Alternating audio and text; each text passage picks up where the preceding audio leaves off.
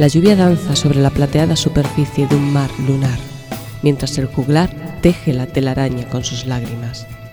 Asomados al borde del abismo, en la cara oculta de la luna, descubrimos el castillo eléctrico, donde brilla la corte del rey carmesí.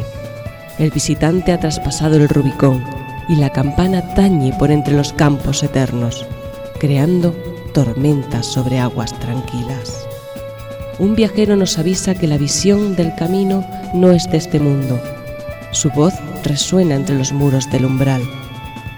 Bienvenidos a Subterránea.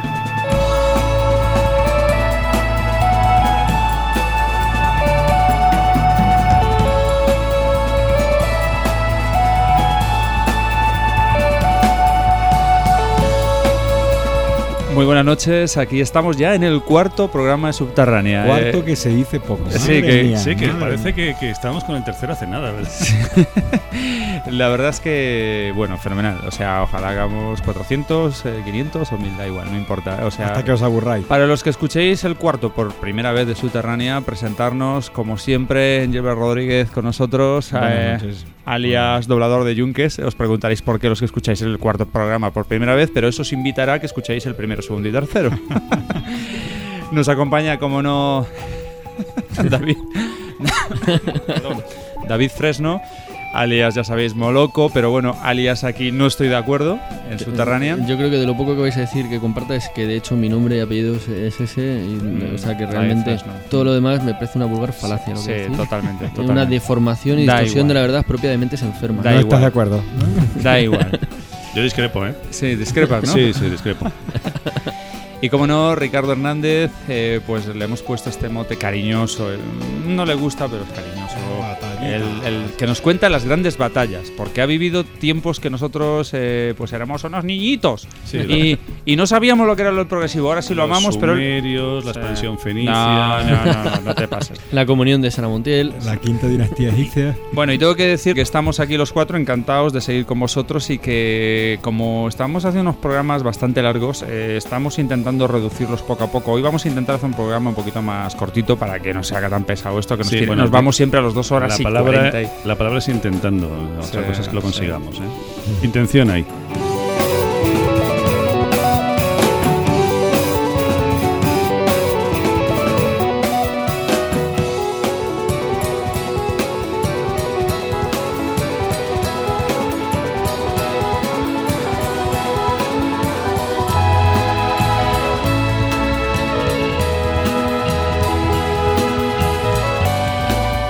Vamos a hablar hoy del Festival de Loreley, de nuestras experiencias en el Festival de Loreley. En- tanto Engelbert como yo pues llevamos dos experiencias en Loreley. El año, si no recuerdo mal, corregirme, el 2008 y el 2009, ¿verdad? Sí. Y Richie pues ha estado un año más, el 2007. Efectivamente. Eh, pues Desde me- la segunda edición. Pues yo pienso que estaría bien que nos, que nos hablaras del el Loreley del 2007, al cual asististe tú, que fue el primero, si no Fue recuerdo mal. primero, ¿no? sí. Y la segunda edición. Segunda edición. La primera edición fue en el 2006, que fue un solo día. ¿eh? Y era un recuerdo a aquel famoso concierto, aquella fecha memorable de Marillion en el Loreley, en el mismo escenario. Y precisamente para conmemorar aquello, pues eh, digamos que hubo una, una especie de pequeña lucha interna entre las, estos. ¿A quién invitaban a Marillion o a Fish? Y evidentemente, como si invitaban a Marillion no iba a estar Fish, si invitaban a Fish no iba a estar el resto de Marillion, pero tiene muchos más fans alemanes Fish que Marillion. Así que la estrella de cartel de ese primer Loreley del año 2006, de ese Night of the Prog, como le llamaron, es decir, la noche del progresivo, fue Fish. Y le acompañaron en ese momento mis adorados Mostly Autumn, RPWL y Seconds Out, que es un grupo de los muchos que hay tributo a, Mm, de Genesis. a Genesis. Ya digo, una- un, un solo día, pero bueno, fue el comienzo. Y aquello abrió y dio pie para que continuase la cosa. Y así en el 2007 ya sí me enteré a tiempo, bueno, cuando me enteré en el 2006 me dio mucha rabia porque quería haber visto a Mostly Autumn en directo. Y, acudí a ese, a ese festival, que ya fueron dos, di- do- la segunda edición fueron dos días. Y el primer día, bueno, pues yo llegué allí de nuevo, me encontré con un escenario maravilloso que ya conocéis vosotros, un lugar, bueno, increíble, rodeado de naturaleza, en pleno valle del Rin. Y con un escenario curiosamente inaugurado por el propio Hitler en tiempos de la, del Tercer Reich. Pero bueno, que... No sabía yo que le gustaba el progresivo a Hitler. El escenario, el escenario que se, se utiliza para todo, hasta para danza folclórica. No, él, él conquistaba países de una manera muy progresiva. Eso sí Sí, que lo- eso es verdad. en algún país se canceló la gira, ¿no? Como hay camisetas por ahí. El- Bueno, el- pues para El escenario uno- es una, especie de anfiteatro. Un anfiteatro estilo una- romano. Una imitación de anfiteatro estilo romano. Eh, eh, está en un recinto, en una montaña. En lo alto de un, de un sí. peñón.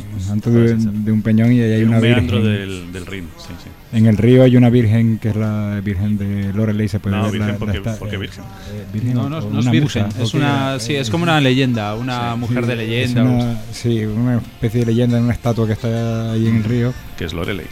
De ahí viene el nombre. Bueno, aquel año de 2007, pues el, el- el line-up del cartel empezó con Jevo, una banda británica, eh, a la cual no he vuelto a ver ni a saber nada desde entonces, hasta ahora precisamente, que este año les voy a volver a ver, me parece que es en el Cambridge Rock Festival de, de este 2011, que van a tocar. Eh, mis queridos Silvan, que en aquel momento yo acababa de escuchar por primera vez su póstumo Silence, que me parece y, y todavía me sigue pareciendo una auténtica obra maestra. IQ, que ya había tenido oportunidad de verles unos meses antes en el Tiana Rock Fest de Barcelona. Y fue el cabeza fuerte, cabeza de cartel, Asia, en su 25 aniversario. Tiene gracia que estamos hablando hoy de Asia y de este concierto, tres días después de volverles a ver aquí en Madrid, en, la Sala La Riviera. Y este primer día eh, cerraron la actuación Echoes, que es una banda alemana tributo de Pink Floyd, como su nombre indica, con lo cual se hicieron un- una versión completa del tema Echoes maravillosa. Estuvo bastante interesante. Y el segundo día comenzó con The Watch, la banda italiana, tan genesiana, ella. Yo también les descubrí aquel, aquel año, la verdad es que me sorprendieron porque no, no había conocido nada, no había escuchado nada de ellos en- por aquel entonces. Hasta que llegaron a Lorelei, la verdad es que me dejaron muy sorprendido de su calidad musical y de... Hombre, no debería uno extrañarse, ¿no? Siendo como yo soy fan del progresivo italiano. Pero bueno, la verdad es que me sorprendieron gratamente. Luego un grupo llamado The Merlin Bird, que pasó sin pena ni gloria. Yo creo que si tuviéramos que hacer una especie de... como de ranking, ¿no? De las bandas que han pasado por Lorelei desde sus inicios. Y colocáramos el último lugar, primero colocaríamos a The Merlin Bird. Sí, yo creo que además hay totalmente absoluto. eh, iba a decir agreement, ya estoy, ya estoy contaminado.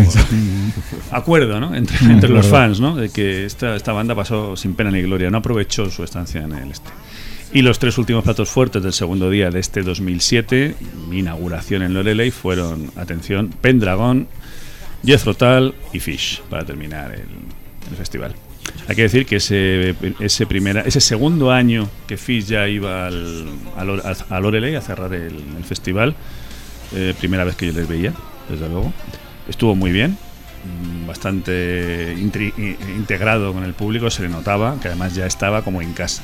Eh, hay que decir que, que Fish habla un alemán bastante bien, bastante perfecto, y que prácticamente la mitad del tiempo se la pasaba contando chistes y bromas y vacilando con los del club de fans y demás, ¿no? Fue muy interesante, lo que pasa es que ya se adivinaba lo que es un, un Fish en decadencia con una pérdida tremenda de voz que daba un poquito de, de reparo escucharle, ¿no? Pero bueno, como showman la verdad es que no, no, no perdió nada.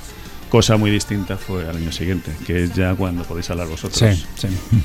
Y ya para dejar de hablar yo, pues continuad. Nos No, vamos yo- al 2008, tercera edición. No, del- antes, antes de pasar, yo propondría una cosa. De todos los grupos que han tocado en el 2007 y que has mencionado, eh, podríamos. eh, ¿Cuál destacarías tú? Pero no, no, no en cuanto a destacar, sino que el menos conocido que, eh, digamos, aportar algo interesante. Es decir, me gustaría pues poner a un Ah, sí, tema, para- un tema de para este poner grupo. algún tema Sí. a esta altura, sí. Yo que sé, por ejemplo, evidentemente el que dijiste que lo quitas de la lista, no, Sí. pero. Eh, pues no sé, o sea, Silva. Hombre, a Jethro Tull no lo íbamos a descubrir Mm, precisamente. no, no, es- exactamente. Fue- Asia fue tampoco. impresionante ese concierto. Algunos Yo de los diría- grupos jóvenes. Yo diría que el, el momento que me puso la piel de gallina durante todo el festival, aparte de Pendragon, como siempre con su Masters of Illusion y demás, fue Silvan. Vale, el pues- Silence. Pues perfecto. Pues, Además es- sonaron como buen grupo alemán. pues vamos a escuchar Silvan. In the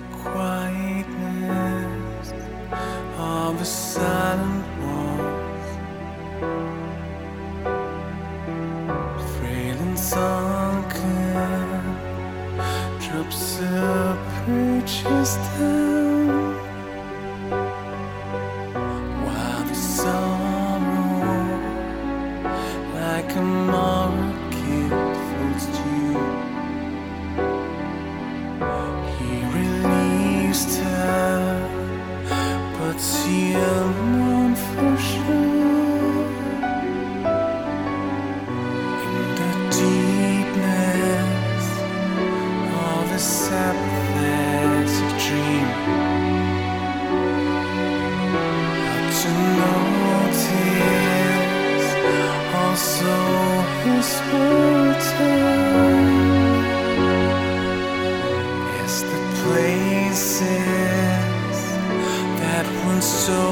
Life to think. Darkened spaces, only it is true.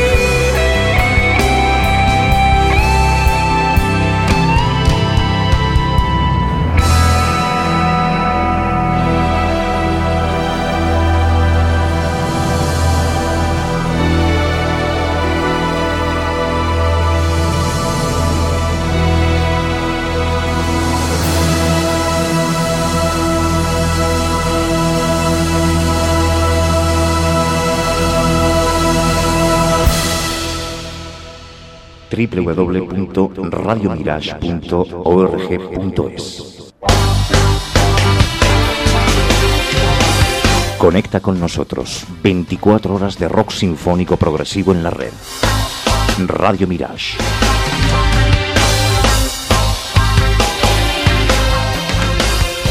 Vamos a pasar ahora a comentar la edición del 2008 del Festival de Night of the Prog de Loreley. Eh, La edición de 2008 tiene algo bastante eh, especial para nosotros porque fue allí donde se comenzó a gestar lo que hoy en día es subterránea. Allí es donde el señor festivalero David, el señor Ricardo Hernández y yo nos conocimos. Bueno, concreta- Mm. compre- concretamente tú y yo ya nos conocíamos. Ah, fuimos fuimos ah, juntos y, El día que conocimos a Richie. Allí conocimos a Richie. y como estábamos muy necesitados de conocer a público español, es decir, rozarnos con españoles, sí que es cierto que conocimos unos cuantos y entre esos cuantos conocimos a Richie. Y claro, oye, es eso, el, digamos que Loreley, digamos que provocó una gran amistad. Y Conocimos a Richie y a Francis que nos y están escuchando Francis, Sí, señor. desde Granada. a nuestro Juanra, a Juanra también, bueno, que- que- a Juan Rabonet. Llegam- llegamos a hacer un grupo, un grupo pues de, sí, de, ¿cuántos éramos? Cinco, ¿no? Esa de Juan, Juan Rabonet, eh, nosotros tres y Eh, Francis. Y uno. bueno, Había un personaje catalán que no recuerdo el nombre ahora mismo. Joan, Joan. Joan. Sí, sí, sí. No me acuerdo de su apellido. Sí, lo que pasa que, bueno, más, eh, digamos que estuvimos un poquito más juntos eh, estos cinco, ¿no? Y nada, lo pasamos súper tan bien, tan bien que vamos a hablar un poquito de ello, ¿no? Eh, por comentar un poquito los grupos. Ahora, eh, hay que decir poquito. que fue la, la única edición hasta la fecha de que ha sido tres días. ah, sí, correcto. ¿eh? Eh, primera edición, un día. Segunda edición, dos días. Tercera edición, se atreven con tres días. Dejando el primer día eh, para bandas eh, Mm, de electrónicas. tipo electrónico. Mm, sí. El peor día para mí. Experimento que no ha funcionado, parece ser, todo lo que se esperaba. Fue un Y fracaso. por esa razón se volvió al formato de dos días, que es el que se ha continuado hasta la fecha. Dicen que si este año funciona bien lo del metal progresivo, se estudia Que va, hacer que tres va a días. funcionar seguro. Se estudia hacer tres días, pero uno de los días, en vez de ser electrónico, va a ser metal pro. Hombre, que el día electrónico también, joder. Eso Pero es pa- que estamos en parecía Alemania. una, una dormida masiva. Pero es que estamos en Alemania, y Alemania, lógicamente, se supone que es Sí. el paraíso del crowd. Bueno, para los que no conozcáis aquella zona, pues decir que es hermosísima, que está en la ribera del Rin, que aquello está lleno de viñedos, aquello está lleno de unos paisajes increíbles, castillos, leyendas. Bueno, es un, un lugar, pero un marco incomparable Y una, totalmente. y una cerveza, vamos. de trigo muy buena, y efectivamente. de cebada, de todo. El Una viernes. cerveza que compite con nuestro pepino.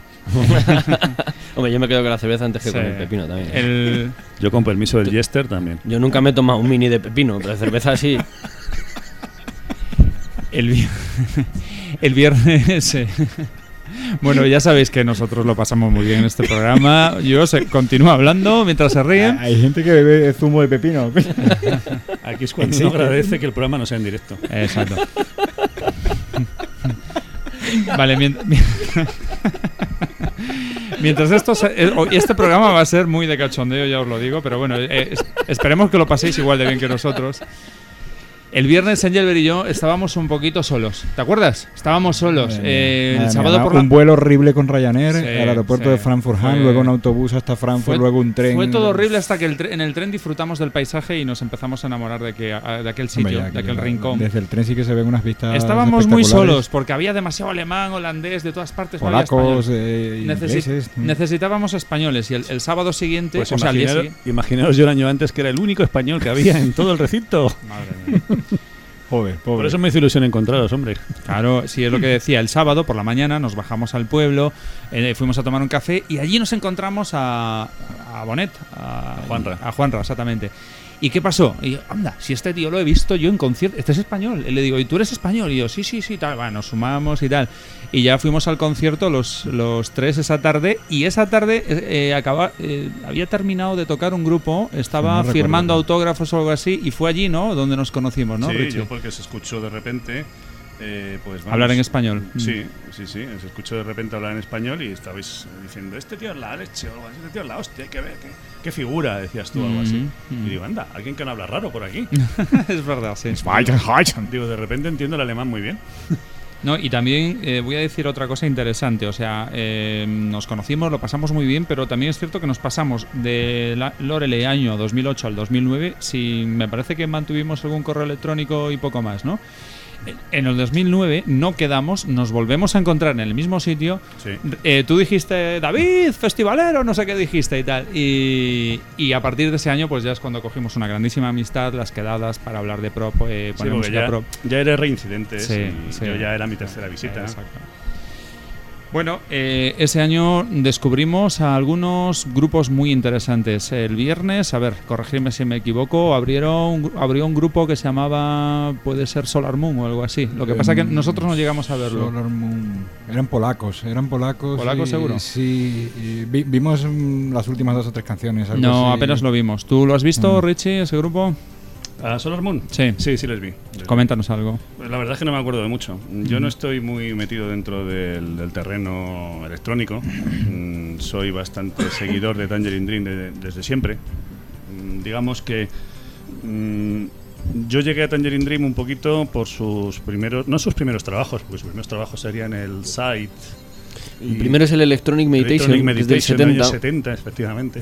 No, yo los conocí un poquito más tarde con el Fedra, con el Ricochet, el Rubicon, todos estos. Hmm. Y luego entré mucho con ellos porque se dedicaron a hacer un montón de bandas sonoras para películas, en su mayor parte de género fantástico. Y entonces, pues eh, te los encontrabas por todas partes. Tangerine Dream era, bueno, en aquella época eh, no eran la mayoría de películas, pero sí una buena cantidad de ellas con, con bandas sonoras. Por eso tienen 2.000 discos, ¿no? Más o menos. Sí, bueno, yo creo que no solamente por eso, sino Ya. porque eh, entiendo que es un poco fácil hacer lo que ellos hacen. Hmm. Pero bueno, mm, también hay que... No estoy de acuerdo. A ver, ya tardaba. No, no. Ya tardaba. Eh, evide- evidentemente, para grabar discos como Rubicon, como. pff, Que eh, estáis mencionando sobre todo la época Virgin y ya la- la- las bandas sonoras es sobre todo la primera mitad de los 80 y bandas sonoras, pero a cascoporro, vamos. O sea, y, es, y ahí es la época más chunga, yo creo, porque es que tengo entre bandas sonoras la de Risky Business, por ejemplo, es de Tangerine Dream. Dices, madre Dios, qué bodrio. Y luego además, no sé si os acordáis de una serie. La del eh, El halcón Halcón callejero. callejero, pues la hora- sí, y luego películas de serie Z prácticamente, porque ya no es serie B, te encontrabas Christopher Franke, Peter Bauman ahí haciendo bandas sonoras. Cuidado, cuidado, que Chris Franke era el autor, si no me acuerdo, si no recuerdo mal, el autor de la banda sonora de Babylon 5. Ujú. Y esa es una auténtica maravilla, ¿eh? Lo que pasa es que luego había una serie que Os la daban. pongo ahí que de era- fondo para que suene. Había una serie que eran unos, unos policías que iban en bicicleta y, Sí, y que la daban por la tarde en Telemadrid y veías me que la música era de Christopher Franke y dices, madre de Dios. Y pero es que Tangerine Dream es otra cosa. Yo creo que lo que lo más llamativo a mí los discos que sacaron en, en el sello OR me parecen buenísimos. Era un grupo que luego los discos en estudio eran muy frescos porque muchas veces había un componente de improvisación importante y en directo era igual. Yo tengo muchos discos en eh, grabaciones no oficiales en directo de Tangerine Dream y era un grupo que mm, era eh, muy fresco en el sentido de que no hacían dos noches lo mismo, o sea, eran muy variables y tenían una productividad muchas veces no expensas de, de sin que porque fuera fácil hacer lo que hacían, sino porque tenían un lenguaje bastante abierto, yo creo. Es una forma de improvisar que muy poca gente ha no, usado, era- ¿no? De hecho, era un grupo que, que a veces eh, se improvisaba en un concierto, improvisaba todo. Y se, se registraba, se grababa ese concierto y ese concierto era un disco. Ahí, eh, el Exit puede ser. Es- eso, hay discos que son sublimes no, no, improvisados. El Ricochet. El Ricochet, Ese es el el que se nutre sobre todo de material en directo. Encore. y es- Mm. Mm. El Encore es un doble en directo bastante curioso en. Estados Unidos. Eh, ¿Os acordáis de la época de Neuronium? Pues estuvieron una temporada, casi todo un verano, haciendo una gira por toda España. Tangerine Dream troneados por Neuronium. Pues de esa, forma, de esa época que os hablo yo, años 70, es de cuando yo era seguidor bastante asiduo, digamos, de Tangerine Dream. Luego ya cuando llega la época esta de las bandas sonoras fue cuando empiezo a perder la pista, porque es que era imposible seguir la ingente producción, que es cuando yo te digo que me parece que hacer lo que hacían era muy fácil. No estarás de acuerdo, pero acabas de decir más o Es menos que lo ahí mismo. hay una época que empiezan a hacer discos como churros. o Es que esa es la que yo te decía. Es una cosa, pero claro, y ya Tangerine Dream se estrella. A mí me gusta sobre todo Tangerine Dream hasta el año 80 y... El 80 yo creo que casi todo el material que tienes, bueno, a partir del 80-85 ya tienes que ir seleccionando. A partir del 88 aquello es un sin Dios. eh, no, vamos, es muy poco respetuoso lo que acabo de decir, pero realmente es que, mm, porras, eh, yo nunca me he escuchado toda la discografía de Tangerine Dream seguida. O sea, a mí que me gusta No, a mí semanas ponerme discos seguidos de un mismo grupo, Tangerine Dream no he podido nunca. O sea, te Ah, pierdes. son muchos, además. Y, Eh. y hay mucha hay muchos discos que no pero en Ya. cambio en los 70 sí que es muy muy regular el grupo yo creo que todos estos discos pues Electronic Meditation Alpha Centauri el Atem el Bueno. El Fedra Rubicon Ricochet Los cuatro primeros Ah, que has mencionado. son maravillosos, yo los creo, cuatro primeros que has mencionado no tienen nada que ver con los siguientes. Mm, Nada mm. que ver, ¿eh? Te lo digo porque para bien o para mal si alguien que le guste, por ejemplo, el Fedra o el Ricochet, coge el Electronic Meditation, dice, mm, ¿cómo? Sí, claro, es que Electronic Meditation es un disco en el que los instrumentos no hay sintetizadores, por ejemplo, o sea, está Klaus Schulze, pero está la batería, eh, y entonces eh, lo que se- eh, hay mucha guitarra, muy eh, ácida, valga el tópico, y entonces eh, es, un, es un grupo que es otra historia, ¿no? Pero evidentemente tiene una frescura tremenda, o sea, era, era, era otro grupo, y luego sí que ves que fueron... A mí uno de los que más me gusta es el, el Atem, yo ese disco siento debilidad por él. Y el Sight es, es una maravilla, mucha gente no lo aguanta, pero es un disco doble que te lo puedes poner y es, es único. o sea, Bueno, de cualquier forma, yo aquella noche te puedo decir que disfruté con Tangerine Dream. Ujú. Me lo pasé muy bien. Además, me impactó muchísimo la. Sí, las chicas que llevaban arriba, las tarimas de, de- arriba. la sí. chica de la Sí, pero hablamos por qué, por la percusionista. Mm, mm. No, y, las, y la saxofonista era muy buena. dos horas también. y media de pie sin Sí, parar sí. A toda máquina. La señora dices, jolines, qué energía tiene la señora. Pena fue y que- guapa, algo raro. La Eh, pena- la ver, pena ver- estaba- ver- ver alemanas guapas. Estaba lejos y no le veía la cara. Yo solamente veía que no paraba. La pena fue que me parece que los 3-4 primeros temas el guitarrista se estaba matando a hacer unos solos que no se, no se escuchaban por, por un problema de... Es raro eso en Loreley, Sí. ¿eh? Porque Sí, en sí, suele sí, haber un sí. sonido Sí, perfecto. Perfecto. sí, pero algún- hubo algún problema, que a, a mí me vino muy bien para dormir. Lo de Tangerine Dream. A él no le gustaba. ¿no? Hombre, eh, Angel, para dormir mucho más Klaus Schulz. No, no, Sí. ya Klaus Schulz directamente me fui a dormir, ni lo llegué a escuchar. Klaus Yo- Schulz es ahí- para muy. Y ahí muy- me fui a la tienda, ahí me fui a la tienda y le dije a Entre David, que ya ahí te quedas. las 12 de la noche que hacía fresquito, Sí, que sí, allí sí. sube el relentillo, que fue- había sido una jornada intensa y que Tangerine Dream habían estado dos horas y media y que el señor Schultz estuvo otras dos horitas con Lisa Gerard, por cierto. Ujú. Eh, yo la verdad es que fue tumbarme, sentarme allí y dejarme llevar y escuchar. Claro. Me levanto, Yo me, me leva- fui me levanto de la mesa en este momento. A mí, a mí me No, gusta. que yo me quedé allí, tío. Yo me fui a dormir, a ¿eh? disfrutar. Eso hubiera sido. A mí me hubiera encantado ver eso. No, no, O sea, eh. yo hubiera flipado. A mí me gustó mucho escuchar eso. ¿eh? Lo que pasa que sí que es cierto, yo estaba cansadísimo, pero reventado, porque fue- aparte me parece que volamos ese día, puede ser, ¿no? Sí, sí, el, el Volamos, mismo día por la mañana. El bus, el tren, no sé qué. Y no llevamos Y- cojines. Sí. Eh, el primer día ya nos dimos cuenta que la gente ha Sí. ido al festival, se iba preparada con Sí, sus cojines porque sentarse en- vosotros- en la roca, que ya nosotros sin cojines, la verdad es Bueno, tuvisteis fatal. cojines en el festival. Vamos, vamos, a, mía. vamos a describir que es como un anfiteatro romano, lo que pasa que bueno, es piedra, ¿verdad? Sí, está Sí, hecho sí, con piedra. Sí. No creo que sea romano, ni mucho menos, Irse pero, sin cojines es un suicidio. pero es muy bonito porque eh, es como un anfiteatro romano. En la parte superior, pues Es una está- zona de césped que te puedes tirar allí Está diseñado tomas para un- posaderas teutonas. Ah. Claro. Y después el escenario está cubierto pues por una lona eh, formato circo, ¿no? Por, digamos, sí, como una media concha con Sí, como formato las que circo muy, hace muy chulo. César Manrique, el arquitecto César. Manrique. Ujú.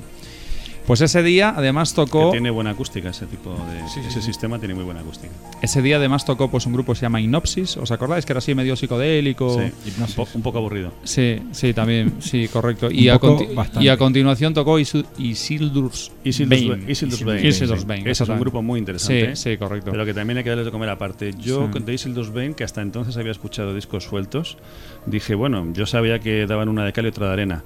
Durante la actuación dieron más de arena que de cal, o es al revés, la buena que es la cal o la arena, me Eh, ni idea. La- Bueno, se supone que la cal es la buena y la arena la mala, ¿no? Pues dieron más de cal que de arena. Eh, me gustaron en líneas generales Isildur's Bane. Ahora, Mm. entiendo que hay- tienes que estar muy dentro de ese tipo de música para Sí. comprenderla y para... eh, Xilófonos, percusiones, es Sí. concepto. sí. Eh, a mí me gustó bastante. O Mm. sea, yo la verdad es que me, me- Sí, sí, a mí- iba abierto a, Es a escucharles. Mm. y me gustaron más de lo que esperaba. Mm. ¿eh? Más de lo que esperaba. A continuación ya tuvimos a Tangerine Dream y, y posteriormente a Klaus Schulz. Sabes que fue un día largo, una tarde larga después de venir de viaje. Es normal que uno se quede bastante atocinado con el señor Suz, pero es porque te, esa música es tan suave y tan esto que te duerme. Y los- A mí lo que me hizo gracia es cómo, cómo va entrando Suz con los secuenciadores, cómo va metiendo poco a poco, cada vez más, hasta que va llegando un- esos momentos de un poquito de. No, no es un alegro vivace, ni mucho menos. O sea, es una cosa como de cierta alegría dentro de la musiquilla, pero sigue siendo una música electrónica muy suave. Y veas a un tío que estaba ahí de pie un escalón y hacía así. Como Esto si fuera un viendo, heavy pero- metal. Vamos, le faltaba ya sacar el. Igual tenía el iPod puesto. No sé, no sé. Yo recuerdo, recuerdo una, Iron Maiden en el una- iPod.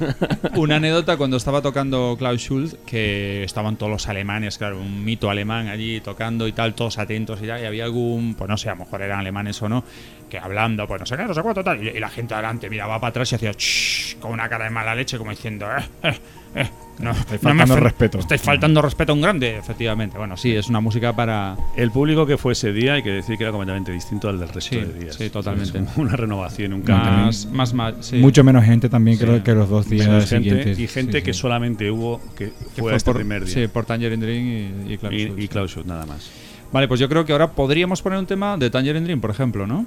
Pero es Uy, el, el- ¿cuál? el Por tema ejemplo, es por cuál, cuál. El a que- ver, ni el el que diga David, venga. ni, ni el Optic Race, por ejemplo.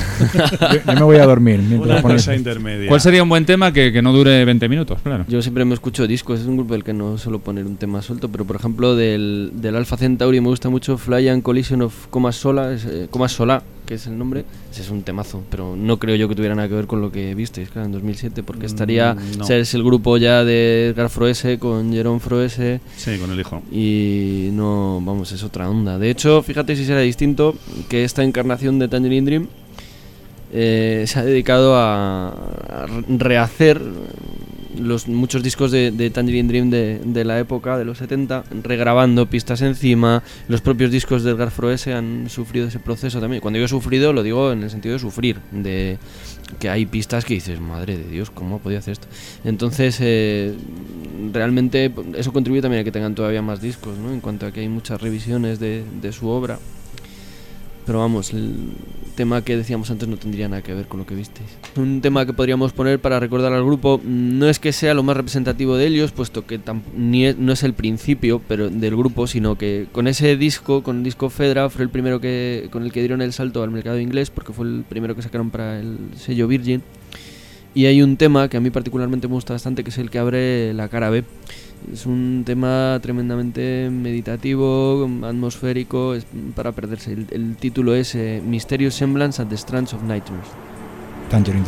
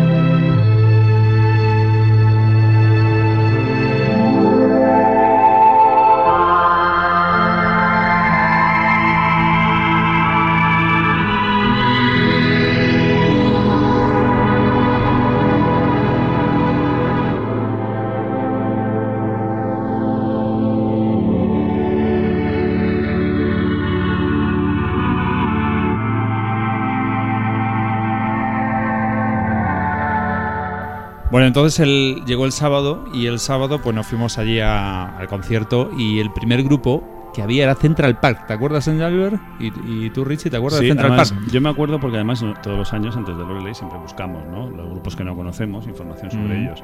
Intentar buscar por internet Central Park. Era no, imposible, imposible. Central Park, Solo Park te sale- progresivo, sí, progresivo, sí. nada, no hay Mm. forma. Te sale Central Park de todo, pero menos una banda de, de música. Y Vaya fue, nombrecito. fue una sorpresa para todos, o sea, la primera vez que lo veíamos y lo escuchábamos. Bueno, fueron dos sorpresas. sí, eh, la chica, ¿no? La chica a- y- la, corista. La, la primera porque realmente dices, joder, qué coñazo de gente. Cuando llevaban media hora tocando, ya me estaban aburriendo. Hasta que de repente salió una chica que no sabíamos de dónde ha salido. Mm, Era lo que atrajo la atención del público, pero Sí, sí. cuando abrió la boca y se puso a Se, se cantar. fueron amontonando, fueron bajando todas las escaleras aquellas. Seamos, seamos honestos con la gente del PROG y digamos que bajaron unos cuantos, pero cuando la chica se puso a cantar y resulta que cantaba Allí bajaron más. como nadie, toda la Mm. gente que se había ido atrás a los puestecitos a ver discos, entre ellos yo, dijimos, hostia, eso ha mejorado. ¿eh?". Yo me estaba comiendo una salchicha alemana en ese momento. Eso ya suena distinto. Es que el cantante que llevaban los Central Park estos era malísimo. Pero muy malo. Claro, cuando llegó esta chica y se puso ella, era como decir, quita que te voy a enseñar, ¿no? Que ahora voy a. Ahora vas a saber lo que es cantar. Y Bueno. la verdad es que la banda mejoró Sí, bastante. sí. Y, y por encima de todo, eh, posteriormente llegó Magenta. Magenta, un grupazo inglés. eh, a mí particularmente me gusta Proc mucho. Moña. No, no, para nada, para nada. Es un, Mira, es- es un habla pro de mucha un calidad. Un glutoni diciendo Sí, eso. exacto, que- exacto. Y además una gente fantástica. Yo personalmente era la segunda vez que los veía y vosotros creo que también, ¿no? ¿Lo habíais visto en... ¿Tú lo viste en No, Tiana? yo- yo primera No, vez. Tú en Yo- Tiana yo no lo viste, vez. sí lo Tiana, viste, ¿no? Sí, sí, fue el año de IQ en Tiana. Efectivamente, y los conocimos allí, súper majos. La Cristina, que es la un rato cantante, hablando con súper maja. Estaba la hermana de Cristina, que habla español, porque la madre de Cristina y de, de la hermana, que no recuerdo, María creo que se llamaba, es eh, de La- origen español. La madre es española. O sí. española, exacto. Mm. Y nada, allí tuvimos la ocasión de verlos. eh, Sonido pf, mm, de una calidad impresionante, muy, mm, no sé, muy bonito. O sea, sonaba todo súper bien. Yo para mí fue el grupo que, son, eh, que digamos a nivel calidad de sonido Sí, o, so- o sonido sonó mejor. ¿eh? Yo no entiendo a veces la programación de esta gente. Es decir, eh, este año que veréis este día la- las bandas que tocaron y te ponen Magenta en segundo lugar, que es como decir, mm, los grupos que empiezan, los grupos que no son conocidos. Ya, ellos llevan unos años. eh, Por eso y- no y entiendo uno- y qué hace Magenta discos, tocando a la una, porque si, si Central Park tocaron a las 12, Magenta tocaron a la una o una y cuarto. Es lógico meter a Magenta en un horario, o sea, si tocaron en segunda posición, eh, de un total de siete bandas que tocaron ese día, quiere decir que estás relegándoles a la categoría de banda que comienza, que tiene muy poco caché, por así decirlo. Ya, ya, Cuando so- Magenta Mm. tiene un caché, vamos, de sobra, no solo por la cantante Cristina, que tiene ya una carrera y además era una carrera en solitario muy importante. El guitarrista es muy bueno, ¿eh? Exactamente, sino bueno. porque Todo- estamos toda la hablando de banda, una toda la banda que banda. tenía ya unos discos muy bien reconocidos y de- yo creo que deberían haber tocado por delante, por lo menos, de las dos bandas que le siguieron. Sí, lo que pasa es que tanto de Flower Kings como. No, no, no, hablo por Prisma y por 8 Bytes. Sí, sí, sí. Ya, o sí, sea, por Prisma, sí. Prisma e 8 Bytes no se merecen para nada estar Mm. por delante de Magenta. Mm. Eh, O sea, no puede ser que Magenta toque a la una y media o a las dos de la tarde, Mm. que es cuando todo el mundo se va a comer, Sí. y que Prisma o 8 Bytes toquen a las 5 o a las 6, que es cuando está todo el mundo llegando al festival. Fue, fue una, Efectivamente. fue una de las actuaciones que más nos gustó, a mí personalmente. Sí. Bueno, Y aparte que Magenta en directo suena muy bien. Descontando a Neil Morse, claro, lógicamente. Una cosa especial que tiene este festival y que bueno también se, se- se repite en otros festivales o conciertos de rock progresivo es aqu- a- a- aquel ambiente que hay. eh, a- a- aquel ambiente donde los músicos salen fuera, les ves por allí, están caminando, están mirando discos, están eh, tomándose una cerveza, puedes hablar con ellos, puedes hacerte una foto con ellos. Como personas humanas y, y que no la gran mayoría no lleva ese ego de rockstar o de famosillo o de lo que sea, están allí como uno más saludando a todo el mundo y la verdad que muy bien, muy bien. Es una de las cosas especiales de este festival. De hecho, vamos a hacer una cosa, vamos a colgar en Facebook eh, algunas de las fotos que nos sacamos con, con músicos, concretamente. Y hay una muy muy bonita eh, Sí, sí, con, sí. con Cristina, ¿te acuerdas? Eh, que salimos. nos con Cristina, Nosotros dos, eh, cuando- Juanra cuando- y, y Cristina, pero nos ponemos así como en una pose de portada de disco. Es, es muy, muy buena, la, la colgaremos y la podréis ver. Y la que tenemos en Jelly Joe con Scott Hyam. Con Scott the verdad. Dragon, Sí sí, sí sí, sí, sí. sí. Pero esa, esa fue en el festival posterior, o perdón, en el, sí, Eh, el año, siguiente. Sí, Bueno, pero bueno, te- tenemos más por allí con otros. No, sí, no sí, adelantemos entonces. Sigamos con el segundo día del 2008. Tercera banda, Prisma, ¿os acordáis? No. No. Me parece que de esas bandas que pasan un poquito. ¿No era aquella banda del bigote, del tío del bigote que, Sí, no, no el me que acuerdo, parecía. Magnum? No, no, Eh, No me acuerdo. Realmente vosotros estaríais con Magenta, Mm. o sea, con el, Mm. el backstage con ellos. Sí, sí, sí, estábamos ahí. No, no, estuvimos. No, no, no, ni eh, fuera, fuera. Fuera, fuera. en- Ellos en- salieron, sí. estaban allí arriba por donde... En la zona campiña, de, de- la zona de verde, discos, sí. no, estaban los Mm. chiringuitos de discos, allí Sí. estuvimos con ellos. Pues no os acordaste mucho de ellos. La No. verdad es que yo los apuntes que tengo aquí mm, son de No me habrán gustado porque no les hice ni caso. que no Mm. había mucho donde meterse con ellos. mm, Simplemente eran, pues, interesantes Mm. y ya está. O sea, poquito del montón. Que estoy, estoy soplando porque me da un miedo ahora el grupo que viene ahora. Bueno, eso ya. Yo Bueno. creo que el grupo que viene ahora que lo presente Angel, que es el experto en, esto, en esta banda. Bueno, vamos a ver. A ver, a ver. Quitando el día electrónico, el grupo que menos me gustó de todo el festival. El, el- el gran, el gran disco de It Bites. eh, dime el título, a ver. No sé, a, a- a mí sí me El gusta It Bites, no sé. A el- mí también, a mí también. Aquí estamos de acuerdo tú y yo. El que la portada sale un pintor con el pie doblado y tal, y está pintando un fondo con un río, que es, ¿cómo se titula? Ah, ese es el primero. A mí me gusta más el segundo. El que dices tú es el The Big Lad at the Windmill, Ese, creo a mí que. ese disco me encanta. Pero me gusta más a mí el segundo, el Once Around the World. Me vais a perdonar, pero para mí, ese día, John Mitchell eh, estaba intentando o, sea, o imitando ser un John Bon Jovi o una estrellita de estas con unas poses y una- que la verdad es que no. Vale, eso, es- en eso estoy Pero de bueno, acuerdo. claro, mi, mi apreciación personal, a mí como no me gusta este grupo, Vale, total. A Angelberg y a, y a Richie no le gusta. no soy objetivo. No, no, el grupo era malísimo. No. A ver, yo no sé porque no conozco el resto de, de la producción de esta gente. Yo solo sé lo que vi allí. Yo también, sí, y lo mismo. que no. vi allí y lo que escuché allí era penoso. O sea, no era ni, ni se debía considerar progresivo, Para nada. ni me parece que John Mitchell, el guitarrista de Arena, a, a quien yo le tengo un cariño especial, mm, aquel día me, me defraudó, pero muchísimo, porque yo me esperaba algo más de él. Y además me, do- me, me fastidió mucho más encima que It Bites estuviera mejor colocado en el cartel que, Que Magenta. Magenta. por ejemplo. mm. O sea, incluso los Prisma, esos que, que nadie nos acordamos de ellos, que decir que tampoco nos calaron hondo, eh, sonaron mucho mejor que It Bites. Vale, ya está, no hablamos más de It Bites. Pasamos a The Flower Kings.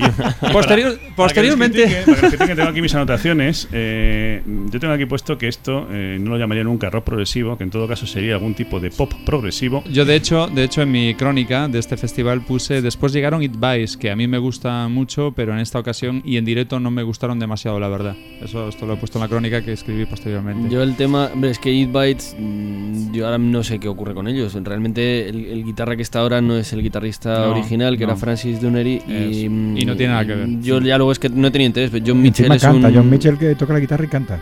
Ahora. Madre mía. Sí, no, pero no Sí, canta ni Que- la mitad ni un cuarto de la mitad de Claro. lo que canta.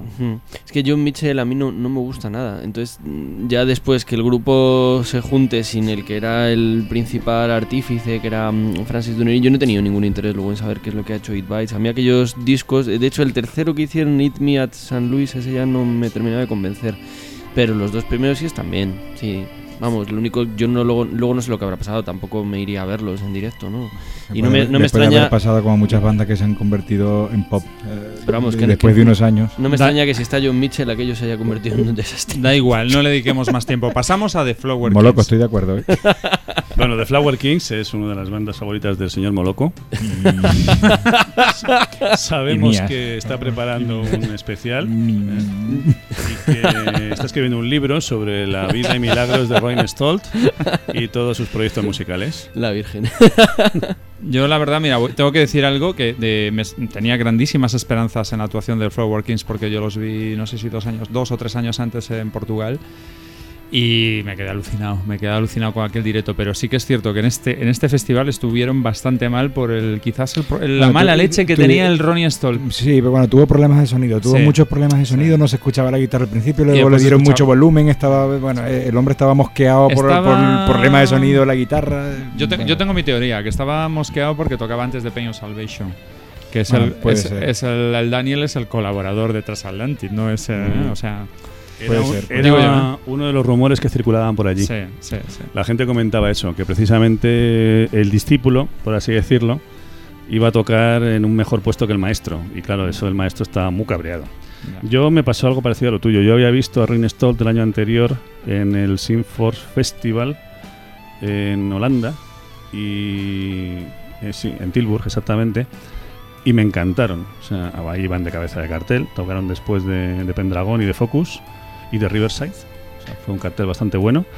Y mm, me encantaron. O sea, allí hicieron un espectáculo precioso con un sonido estupendo, entregándose. Y sin embargo, en Loreley, mm, no sé, algo falló. No, no, Aparte ese- de que el sonido dio problemas, es Sí. que faltaba algo. Sí, sí, no, no, no tenía. No el, el setlist no estuvo bien escogido. Nada, nada. Eh, no estaban entregados, no sé. eh, Sí, la verdad es que no fue- destacaría nada de esa actuación de. Flower Nada, Kings, pero yo bueno, en tampoco, yo tampoco. O sea, no me extraña que a gente como Angel, si ya no les gustaba, pues les gustase todavía Pero es, que, pero es que el, sí. el- el problema es que después tocó Peño Salvation y Peño Salvation sí que lo hizo muy bien. Hombre, Brutal. Muy bien, muy y bien. eso, que, y eso que cayó una jarra de agua. Que Sí. no. Joder, sí, lloviendo, sí. todos mojándonos ahí, pero nadie se movía, ¿eh? No, no, no. Nadie se movía. Sí, Decían el- los Peños Salvation, si vosotros nos movéis, nosotros tampoco. Sí, no, y, el, y el Daniel estuvo fabuloso, fabuloso.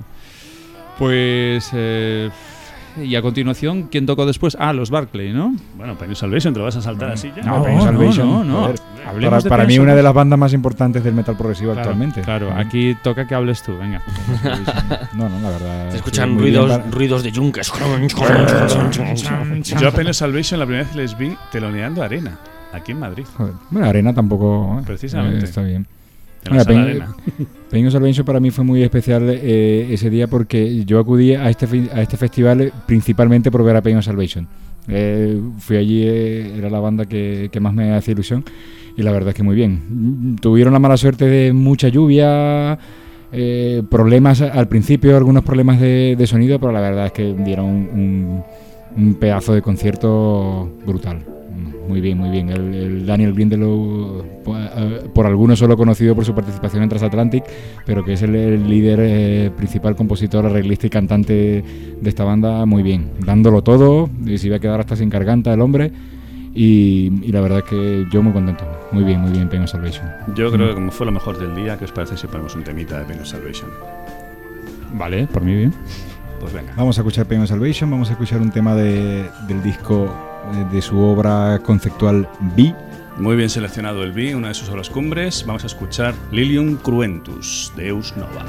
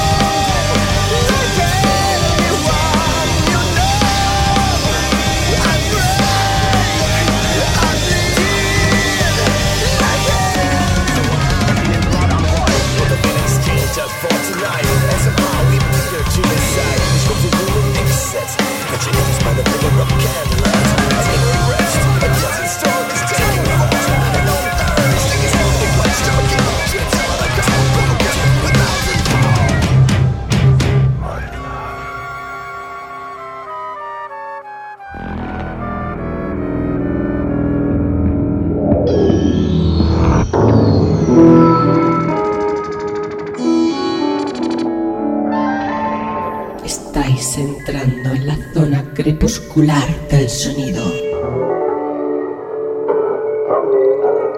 Estáis escuchando la música prohibida por las multinacionales. Bienvenidos a Subterránea.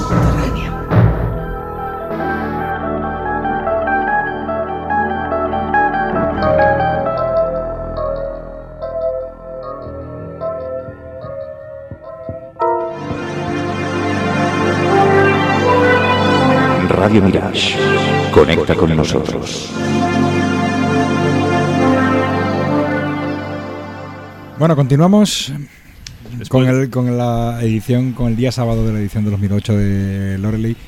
Y bueno, el, el- siguiente grupo en tocar fue la, de la Barclay James Harvest, o lo que queda de la Ba- Barclay Media. James Harvest. Media Barclay. Digamos, la Barclay James Harvest, eh, yo he sido seguidor de ellos de, de tiempo inmemorial, desde los tiempos de los, del Time Honored Ghosts y eh, aquellos discos tan bonitos. Es un poco lo que llaman el pro hippie, ¿no? Es decir, una mezcla entre lo que sería Jefferson Airplane y, y no sé, Renaissance, por ejemplo, ¿no? Para que os hagáis una idea. Eh, aquí estábamos viendo a lo que era uno de los mm, de la mitad de la composición o la mitad del grupo tradicional de Barclay, que era Les Holroyd.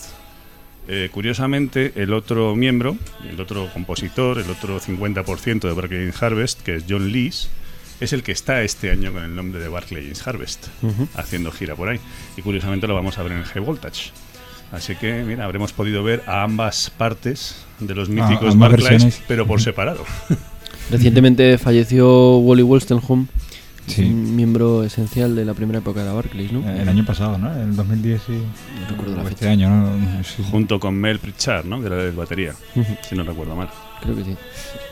Pues nada, fue curioso, la verdad es que era para, más que nada para los... Para fans. Eh, ¿Cómo me habéis llamado antes? Los batallitas. los Para los abueletes, batallitas. El batallitas. Los vetustos, los que conocemos a Sí. Barclay desde, desde que éramos jovencitos, Mm. y la época hippie, los pelos largos, los pantalones vaqueros, todo eso, ¿no?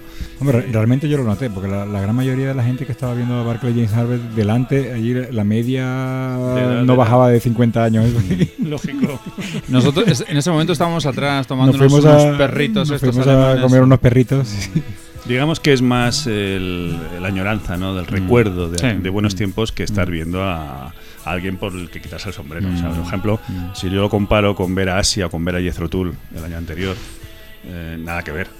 O sea, nada que ver. O sea, ver a Barclay, ni siquiera lo compararía con ver a Tangerine. No estabas viendo a un grupo legendario, estabas viendo a los restos que te transmitían un poquito de la parte esa sentimental que tenía la Barclays Harvest como grupo eh, progresivo, suave, progresivo, melódico. Pero realmente tampoco pasa nada por no haberlo visto. En fin, es una pena tener que decirlo así, pero realmente es un poco forzado, ¿no? Pero teníamos al Gran Fizz para cerrar el concierto de ese día. Sí, por segundo año consecutivo. Nos emocionó, nos Gran emocionó, nos emocionó con ese gran comienzo de, de la Gat Saladra. Todos Hombre. recordaréis ese, ese directo famoso grabado precisamente Hombre. ahí, en el mismo sitio. Sí. Y empezaron con, con la Gat Saladra. Hemos de decir que el recinto de Loreley, eh, donde se celebra este festival, es mundialmente famoso por Sí. aquel concierto de Marillion. Y ese vídeo. Aquel concierto de Live in Loreley. El concierto de esta noche de Fish, la verdad es que, bueno, a mí personalmente me hacía mucha ilusión porque eh, era para mí el ver por primera vez a Fish. No tuve la suerte de, de verlo en su época de Marillion ni tampoco en directo anteriormente. Y el comienzo, la verdad, con el, eh, el, el La inicio de- y- la, la Gazzaladra y luego la- con- el Slane's Mad, Ah, Mad, la primera canción del disco de Cloche and Destroy. La verdad es que aquello no, mal, nos paró error, los pelos de error, error, que no es el primer tema. ¿eh? Hostia, no, es verdad, es el octavo. Mal. Sí, es, el octavo, sí, es verdad. No, tampoco. Es Es, una el últimas. es el sexto. Es el. No, ni siquiera. Vamos a ver. Es uno de los últimos. Hotel. Hobbies, One Wet Circle, That to Move the Night, Thor Song. Eh, uy, no, Thor Song. Eh, ¿Cómo se llama el.? eh, Es, Sí, sí. eh, El cuarto Es el, el- oyentes, esto ya el- es para el- primer tema de- de- del concierto de, la Casa Era- Ladra. exactamente, del es- directo. es sí, Just, sí, sí. Just for the Record. Luego la quinta es White Russian. Sí. Luego la cara veable con Incomunicado, Pero Thor de- Song. pero- y luego Slime Thomas. Pero del Clutching and Sugar Strikes. Mice. Y Pero yo, creo que él estaba hablando del, del directo, de, la Gat Saladra. Sí, sí, no, me he liado pensando en el concierto, El- es, el, disco en directo Ori- famoso. origi- originalmente el concierto Bueno, eh, empieza así. A ver, por favor, estáis asustando a la audiencia. O sea, no solamente No, os sabéis el orden de los temas del Clutching al Strokes Yo pienso y- que esa parte del- se borra, Y ¿no? del Civic Magpie, sino que además encima sabéis con qué empieza la cara B. O sea, esto ya se pasa de, No, es- de friquismo. o sea, no, por favor, no asustéis a la gente porque les desmoralizáis, apagan el aparato y dicen, me dedico a otra va. cosa. porque- Pero, que no, que eso es lo que tú te crees. El, el que nos está escuchando se sabe el orden del, del Clutching Astras, del Será- Fugazi, será si es del fan- script, de todo, Perdón- seguro. Perdón, será si es fan de Marillion en época Claro, Fish. bueno, vale, porque si es fan de Marillion en época Hogarth, no se la sabe. Bueno, hay de todo. Las divas. Hay de todo. Bueno, Bueno, es un diva. total, total. Que grandísima decepción. Sí. No, no, a ver, vamos a ver, eh, sí, era... Y soy, y soy pro Fish, pero. lo No, no, yo también, pero- yo también, pero es que, es que mm, a nivel vocal estaba hecho polvo y más. Si el año O pasado sea, ya la había- voz no le llegaba a nada. O sea, él tiene la, la técnica esta de hacer eh, compresor con el micro, que separa el micro, lo lleva haciendo toda la vida, ¿no? Sí. Correcto, correcto cuando tienes chorro de voz. Esta- vez lo Pero- separaba, pero para ponérselo al público. pa- no, no, pero ¿para qué separas con el micro si no tienes voz? Intenta pegar tu micro. Lo que pasa que eso ya es una, una costumbre que tiene el hecha. Y claro, es decir, ya cantaba poco y cuando se paraba el micro ya no se le oía nada. El tío ah, abría la boca, notabas que abría la boca, pero un desastre. Sí, la verdad es que el bueno de Fish está ya. Por si fuera polvo. poco, bajo mi modesta opinión, la banda que lleva es bastante Mediocre. mediocre, sí. O sea, teniendo en cuenta, digamos, el nivel que tiene él como, como artista, como músico, etcétera, ¿no? Y la gran reputación que tiene a nivel mundial. Con lo cual estuvo bien porque como showman eso sí es impagable, es buenísimo. El tío se soltó allí sus, sus historias, ¿te acuerdas? Hombre, Vamos a contar una se- anécdota, sí. se- se, subió, bueno, salió del escenario y se mezcló con el público. Con el público, sí. Se vino allí y llegó hasta donde estábamos nosotros. Sí, Además, nos puso la mano en la cabeza. Colgaremos a, fotos, a David sí. y a mí. ahí, saludando metido entre medio de la gente. ¿Y te acuerdas, te acuerdas que se puso a hablar con el público alemán y dice y de repente dice, ¿hay algún español? Esto es buena, está Sí, buenísimo. ¿Hay algún español entre el público? Y él y yo, nosotros, eh, aquí, aquí, levantando la mano. Ese fue el momento Matrix. Yo lo llamo el momento Matrix, cuando todos los alemanes se giraron al, mismo tiempo. Y mirando para nosotros con mala cara. Y va él y dice, pues vaya valor que tenéis, ¿eh? ¿Sabéis, sabéis ¿Por qué? dónde ¿Por qué? estáis? Pero ¿por qué? ¿Sabéis que Sí, estáis en sí, Alemania? sí. Esta- mirad, esta- mirad a vuestro alrededor. Exacto, esta anécdota viene porque precisamente eh, había pasado un mes o, o 15 días de que, bueno, que España había ganado La Eurocopa, La la Eurocopa. Eurocopa Sí, Alemania. sí, sí, Alemania. Y claro, Os La dijo- Eurocopa del año 2008. Os dijo- como amante del fútbol que, le- que Yo en es, ese día todavía no nos habíamos visto. No, no, todavía no, porque yo estaba atrás, eh, vosotros estabais delante. Yo creo que sí, eh, me parece No, que sí, no, pero que yo me acuerdo- arriba. Yo me acuerdo y cuando os dijo You are so brave, Sois muy valientes por estar ahí rodeados de alemanes. Todo rodeado de alemanes, nosotros. ¡Ay! Yo digo, pero mía. bueno, ¿quiénes serán esos colgados? Por eso me acuerdo que dije, anda, pero hay españoles aquí. Porque dije, o sea, ¿alguien, alguien de España, digo, no voy a decir yo, porque primero estoy muy atrás y segundo el fútbol me la repampinfla. Con lo cual sabía por dónde iba, porque al señor Fis le gusta mucho el, el fútbol y además es muy nacionalista escocés. él. Y, y entonces cuando saltó y veo de repente que saltan por ahí tres o cuatro locos, digo, ¿quiénes son? ¿Quiénes serán esos? Eh, Angel, Engelbert y, y yo. Y al, al día siguiente Y el festivalero. fue cuando os conocí. También hay que decir que llenó, ¿eh? O sea, Sí, sí. fue el lleno máximo de, de todo el festival. Tiene una, un Una- club de fans en Pero Alemania. increíble, O- o- increíble. ojo, y en Polonia. Sí. Había Bueno, hay un sí. grupo, ¿te acuerdas? Un- Sí. había un grupo que llevaba. Y, y jóvenes, ¿eh? Bastante jóvenes. Yo creo que todos menores de 30 años, eh, el, el grupo que es el de polacos. Que luego nos dimos cuenta que era polaco por escucharles hablar. Pensamos que eran los alemanes, luego lo escuchamos hablar. Oye, estos son polacos, pero todos con camisetas de Fish y de Marillion, pero flipante. Flipante la cantidad de, de fans en Alemania y en Polonia que tienen Fish. Sí, sí.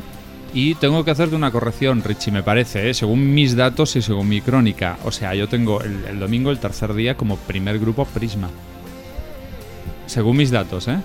Que digo, lo siento, además pongo, lo siento, no lo vi, por eso no me acordaba de Prisma. Eh, no, te sé, tengo ¿Sí? que aquí decirte. ¿Sí? Tengo aquí el orden.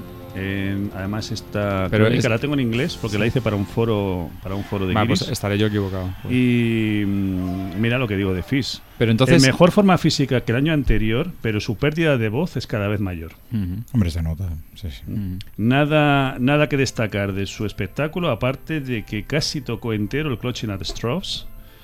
Mm. Y que, que pienso que yo, me- en mi opinión, Magenta hubiera sido mucho mejor, Mm. o Pain of Salvation, hubiera sido mucho mejor cabeza de cartel ese, Mm. ese día. Fish tenía el componente Eh, nostálgico. el tercer día, ¿sabéis quién inauguró? Naitaria.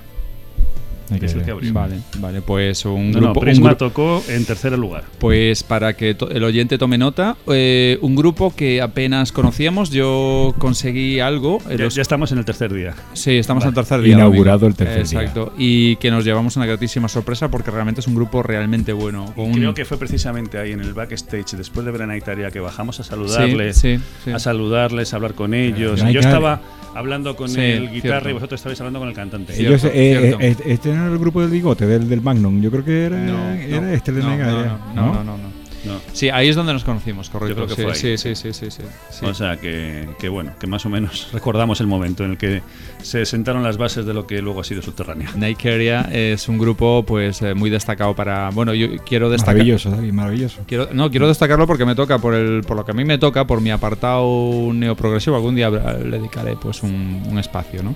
Y que hace poco, Es- este año pasado, sacó su tercer disco. Sí, es un grupo que, que a todos los que los que os guste un poco el neoprogresivo y no lo conozcáis, eh, os recomendamos. Yo, yo recomiendo, pero totalmente, que, que escuchéis este grupo, Es ¿vale? un grupo holandés. Totalmente. Es un grupo Ah, sí. holandés bastante bueno, eh, en directo además con una presencia que ganan bastante. Ujú, Muy buena sonoridad y la verdad es que nos sorprendió. ujú. De estos que abren el festival el último día, con lo cual la mayoría de la gente todavía ni ha llegado Sí, al y, recinto. no, y no te enteras. sí. Los que hemos llegado al recinto estamos todavía medio dormidos y, y realmente nos cautivó. Me acuerdo, me acuerdo una anécdota que estábamos escuchándolos y vimos sentados a todos los Kidan, el grupo polaco Kidan, que tocaron ese, ese, ese año, bueno, pues creo que posteriormente habían tocado, ¿no? Sí. Y, y nos fuimos a hacer fotos con ellas, ¿te acuerdas? Nos fuimos a hablar con ellos, sí, sí. muy majetes, la verdad, y muy bien. Y ya a continuación de, de- estuvo Gazpacho y tus efectivamente, y, po- y posteriormente Kidan, sí. Gazpacho, tus sí. amigos de Gazpacho. Ese es, mm, era la primera vez que los veía. mm, me gustaron mucho más el año siguiente con Mm. el, el TikTok. A mí lo que más me gusta de Gazpacho es la incorporación del violín. Yo Mm. debo reconocer que cuando un grupo incorpora bien un violín, es un instrumento que No, me llama que, mucho y la que atención. musicalmente, insisto, que es un grupo muy bueno, con, con muy buenos arreglos. eh, sí, tiene altibajos y todo lo que quieras, pero. no estoy de acuerdo. Altibajos mus- No musicales, estoy es de decir, acuerdo. de repente se vuelven lentos, eh, de repente reaccionan, pero, pero es un grupo muy bueno. Yo creo que para directo les falta un poquito de hervor porque son demasiado. Es muy bueno para un intimistas. domingo por la tarde en el sofá. Bueno, oye, vale, eh, también. A continuación, Kidan. ¿Qué, Engelbert, ¿qué te pareció Kidan? Kidan, una banda polaca mm, que se inició a principios de los, de los 90. En, en las primeras grabaciones eh, llevaban chicas cantando y luego... A mí, a mí me gustaba mucho más entonces que ahora. Sí, Sí, en aquella época fueron bastante conocidos, llegaron incluso a girar en México.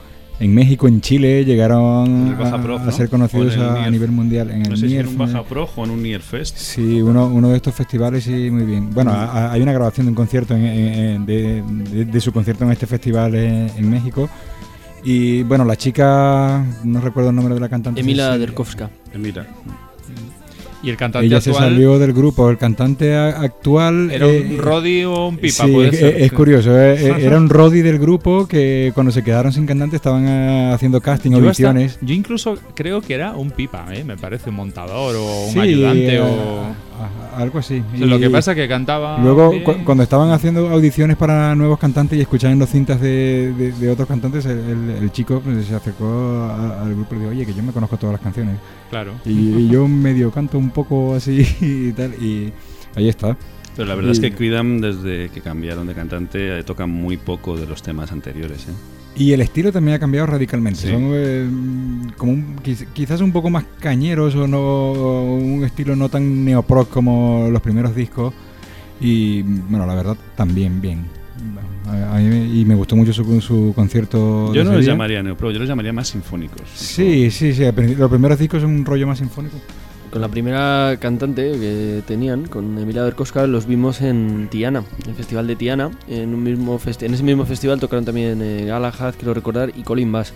Eh, el concierto de Colin Bass fue buenísimo y el de Kidam estuvo muy bien también. De hecho, hubo una versión que hacían del, del Child in Time. O sea, imaginaos a Emilia Berkowska cantando Sí. en plan Gillan.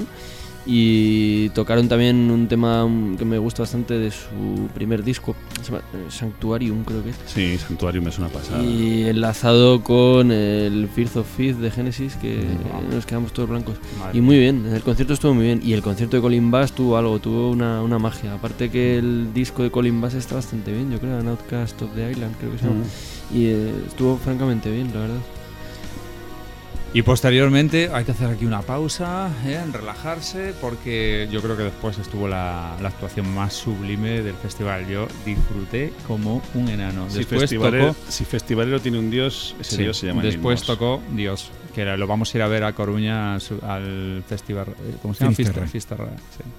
Bueno, después tocó Neil Morse. Eh, ¿Qué puedes decir, Engelbert, de Neil Morse? Nos quedamos alucinados. La, la verdad es que nos El quedamos sin, es- sin voz. eh, increíble. Sí, sí, O sea, no, el- en, en directo es... Mira que yo no soy mucho de decir espectacular, maravilloso, lo mejor no, de. una pasada. Ah, pero Neil Moss, la verdad. Eh, como, como frontman, como cantante, incluso, es que tocando el teclado, dirigiendo a la banda, como guitarrista, con el pedazo de guitarrista que lleva el chico este que, que toca con, con el batería, con el Cal Palmer, ¿no? Puede ser. El, que tiene un apellido polaco. Tiene un apellido polaco. Paul, se llama Paul. Sí, Paul algo, sí, pero, pero. Sí, pero, pero que es una, es una pasada como toca, pero es que le, allí picándose, doblando guitarras, y bueno, increíble. La banda en general muy buena. La banda buenísima, el sonido espectacular, perfecto. Bueno, tú estuviste allí, que Richie, ¿qué, qué te pareció? No, no, bien, bien. Además, de hecho, lo tengo aquí. Fíjate lo que dije en mi crítica. Aquí llegó lo mejor de Loreley 2008 sin duda alguna. Mr. Morse fue superior en todos los sentidos y la banda sonaba realmente bien. Qué gran guitarrista. Incre- show increíble. Sí, totalmente, totalmente. Guitarrista, tecladista, batería, de todo. O sea, la, la anécdota aquella de, de el solo de batería que lo comienza, eh, bueno, su, mm, su batera, eh, comienza el solo y hay un momento que, que, eh, coge y se sienta él. Se Ah, sienta sí, él sí, luego sí, y, y- sí. y continúa Sí. el solo y hay Sí, un momento que luego sí. están tocando los dos, eh, espectacular. Sí, ahí llegamos a la conclusión, este tío le pega Si no recuerdo mal, además ocurrió, ocurrió que falló un grupo. Había un Sí, grupo que cierto. tocaba entre Quidam Eh, y Neil Morse. Y entonces, eh, como no, no sustituyeron a ese grupo, lo que Tocó hicieron más fue tiempo darle más Morse. tiempo a Neil Sí, Morse. Sí, sí, sí, es cierto. Y es verdad que se fue como a dos horas, cuando realmente era el ante. El grupo que falló eran los alemanes estos, eh, me- Metal Pro-. Six Even. sí, sí, Sitges Six Even, sí. efectivamente. Sí, sí. Efectivamente. Estaba intentando acordarme de quiénes eran. Sitges Seven. Six Even, sí. Correcto. Pues lo que hicieron fue, en vez de invitar a otros, por lo visto no les dio tiempo, a, a rellenar ese hueco, y entonces lo que hicieron fue decirle a Neil Morse, ¿quieres tocar más? Y Neil Morse dijo, encantado. No, sí, lo comentó de hecho la, la Sí. anécdota aquella que dice es que me han dicho que tengo eh, Media una, hora una más". hora y media Eh, originalmente me habían dicho que tengo una hora y media para tocar y yo, claro en hora y media puedo tocar tres canciones Sí, efectivamente. dijo eso. Y, le- y ahora me han dicho que tengo tres cuartos de hora más. Y dije, "Ah, estupendo, así puedo tocar otra- otra canción y media. Sí, cierto. No, Muy bien. Ta- eh, también destacar el momento cuando eh, sale su hijo, eh, Mm. lleva a su hijo a cantar una, una canción junto a él, una, canción que él le dedicó a su hijo cuando sobrevivió de, de una enfermedad eh, muy terrible que tuvo, que fue eh, también el causante de Sí. la conversión de Neil Morse a, a- a la religión cristiana evangélica. Esa es la parte que Mm. menos me gusta de él, porque se, pue- se Sí. pone muy pesado, ¿eh? Mm. Sí, sí. Y en sus letras también, ¿eh? Sí, Sus sí, letras sí, a mí me la letra, la letra, la, la mayoría, todo es, es el es, tema es- es excesivo. No comulgas con sus letras. No, decir. es que no me gustan los fanatismos Ya. religiosos en general. A mí me firmó eh, la portada del DVD que compré en aquel momento de la gira del solo escritura con pues una referencia, pues no me acuerdo a qué capítulo de, sí, sí, un de la versículo, un Biblia o versículo de la Biblia. sí, o algo así. sí, sí, sí. sí. Bueno, en fin. Pero bueno, ¿No te puso. Dios te bendiga, festivalero? Mm, no. no, pero no, es muy majo. eh. Yo, cuando sí, me fui a hacer la foto majo. con él, Sí, y además transmiten en como nadie. un hablaba que- con todo el mundo, le dedicaba tiempo, una sonrisa, va, genial. Es un dios. Sí, es sí, un dios, totalmente. Es un dios, pero demasiado evangelista. Que por culpa, por culpa de irme a sacar la foto con él, a comprarme el DVD, a estar un rato con él y tal, pues me perdí un poco. la- bueno, me perdí Eh, casi totalmente la actuación de Ray Wilson. Sí, No, a ver, la, la razón de que nos perdiéramos todos la estación de Ray Wilson fue el amigo Joan. Nos lió a. Ah, sí. sí, nos fuimos a tomar sí. una cerveza con él, pero, Pero tú eso- te quedaste. Da- claro. David se quedó a Neil Morse. Se quedó haciendo cola vosotros, para, para que le firmara Neil Morse. dije, no podemos decir mucho acerca de Ray Wilson porque fuimos raptados, Seducidos. comillas, del seducidos por unas birras. por, eh, por un grupo de amigos que querían celebrar el gran show de Neil con algunas cuantas cervezas Bison, las de trigo, en el camping que está al lado del, Sí, del sí. este. Así Hombre, que también lo pasamos bien. Escuchamos a Ray Mm, Wilson claro, en la lejanía. Sí, sí. Bueno, y ya finalmente esta edición de Loreley cerró pues con el señor de Supertramp, que quiero que pronunciéis vosotros, Roger Hodgson. Roger Hodgson. Está bien pronunciado, bien, bien. bien. Hay cosas que me salen bien. Pero esta vez eh, pues actuó pues con su piano eléctrico, eh, tenía otro piano de cola y además eh, una guitarra acústica de 12 cuerdas y lo acompañaba pues un saxofonista, llevaba varios saxos, barítonos, eh, etcétera. Y bueno, fue muy divertido porque tanto Juan Ra- a Juan y a mí nos gusta Supertramp. Eh, a- Richie y yo nos a fuimos a Richie por unos perritos, sí, no les gusta nada y entonces eh, me, acuer- me acuerdo de la anécdota. Eh, eh, cuidado, cuidado. A mí me gusta Supertramp, pero no me gustan las moñadas de Supertramp. el Dreaming, ¿no? Por ejemplo. El Dreamer, el Babaji, todas esas. Pues allí, allí nos pusimos a cantar Juan Rayo. Dream. y estos dos mirando para ellos en plan cachondeo. Hay fotos. Dando Hay el fotos. numerito y todos los alemanes de alrededor muertos de risa. Hay fotos, hay fotos. Y en esas fotos además salimos todos con chubasquero, porque también yo veo, claro, lo, lo malo que tiene Alemania. Bueno, en fin, Qué que, malo, bueno, sí, limpia un poco el ambiente. que en resumen, eh, chapó por la organización, salvo cuatro chorradas. O sea, allí acaba el festival y ni siquiera Pero, a un- ver, un Roger- solo papel en el suelo. Roger Hodgson, para los que sois fans, fans de verdad de la parte moña de Supertramp, os gustó, ¿no? A mí me gustó, independientemente que faltara la banda al completo, que yo he visto Supertramp dos veces en directo. menos. Y no es porque Sí. diga que Rick Davis sea mejor Mm. que él, no. Digo No, que a mí me gusta Supertramp en conjunto. Mm, no, a mí Y también, me claro, gusta no, además los. Supertramp de los primeros discos. Evidentemente no es lo mismo eh, una actuación de Supertramp, eh, todos los componentes y, y quien pudiera tener a Rick Davis y a Roger Hudson juntos, ¿no? Es decir, que, que Y a- lógicamente y a Roger... Y a Joseph Anthony Halliwell. Mm, Es ya, que- no, evidentemente. Pues esto fue el, el certamen del 2008.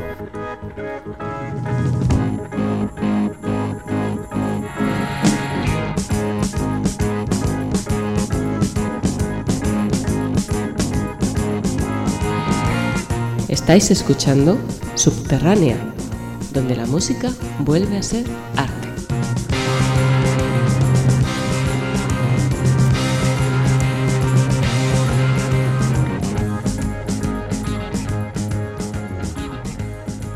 Bien, eh, vamos a hacer un descanso, vamos a, dar eh, cabida ahora a nuestras eh, secciones ya poco a poco habituales en el programa y luego continuaremos eh, hablando de este especial de Loreley.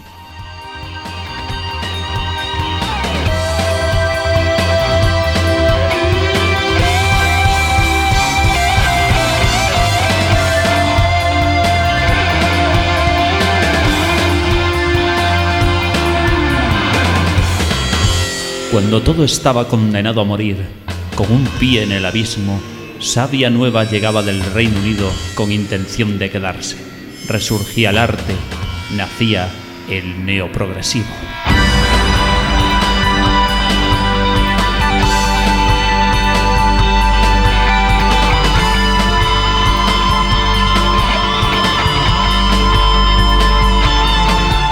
El grupo de neoprogresivo al que dedicaremos la sección de hoy es sin duda uno de los más influyentes de la escena de grupos polacos. Estamos hablando de Collage, una banda que nace en 1985 y perdura hasta 1996, con una pequeña aparición en el 2003.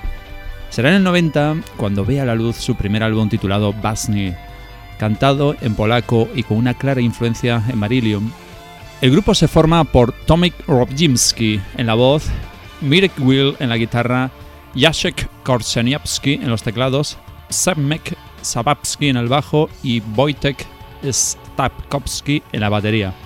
El debut de Collage con Basni demuestra claramente no solo las influencias, sino también el buen hacer del grupo, capaz de destacar en la escena progresiva polaca e internacional con un disco en polaco, pero que engancha a cualquiera por saber combinar una excelente música y arreglos con un toque comercial y accesible para todo tipo de públicos.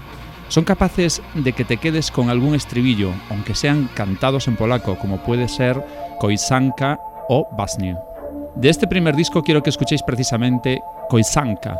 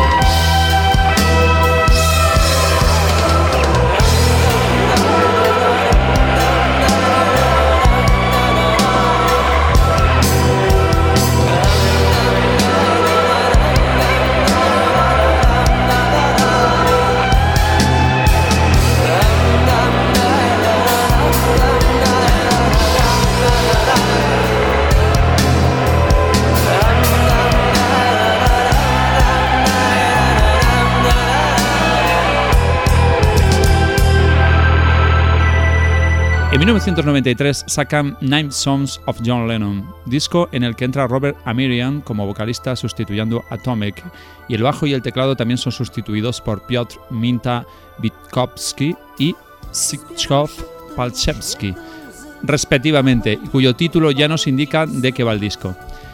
Continúan con esta formación en sus dos discos siguientes, pero es con su tercer álbum titulado Moonshine con el que consiguen alcanzar un elevado crédito como grupo de neoprogresivo, ya que firman con este disco sin duda uno de los mejores discos que se han hecho bajo la etiqueta de este estilo de música. El disco contiene una calidad y una pulcritud exquisita, donde todo está increíblemente bien colocado, los arreglos son muy hermosos y dan al conjunto una sensación de escucha muy agradable, en la que una vez más, y como harán siempre, consiguen un toque de personalidad y comercialidad que hacen que sea un grupo muy digerible para cualquier tipo de oído musical. Todos los músicos están sensacionales y tienen su parte por igual de protagonismo, aunque cabe destacar las hermosas guitarras de Mirek Gill, así como las cuerdas y fondos de Sigstoff. Un ejemplo de grandeza de este grupo es una de sus tres suites, el impresionante tema In Your Eyes, plagado de armonías, melodías y lleno de un sinfonismo que por veces nos hará recordar a algunos clásicos como Yes o Genesis. Como imagino que os estoy haciendo la boca agua, os dejo con una de las tres suites del disco junto con Moonshine e In Your Eyes. Os quedáis con Winds in the Night.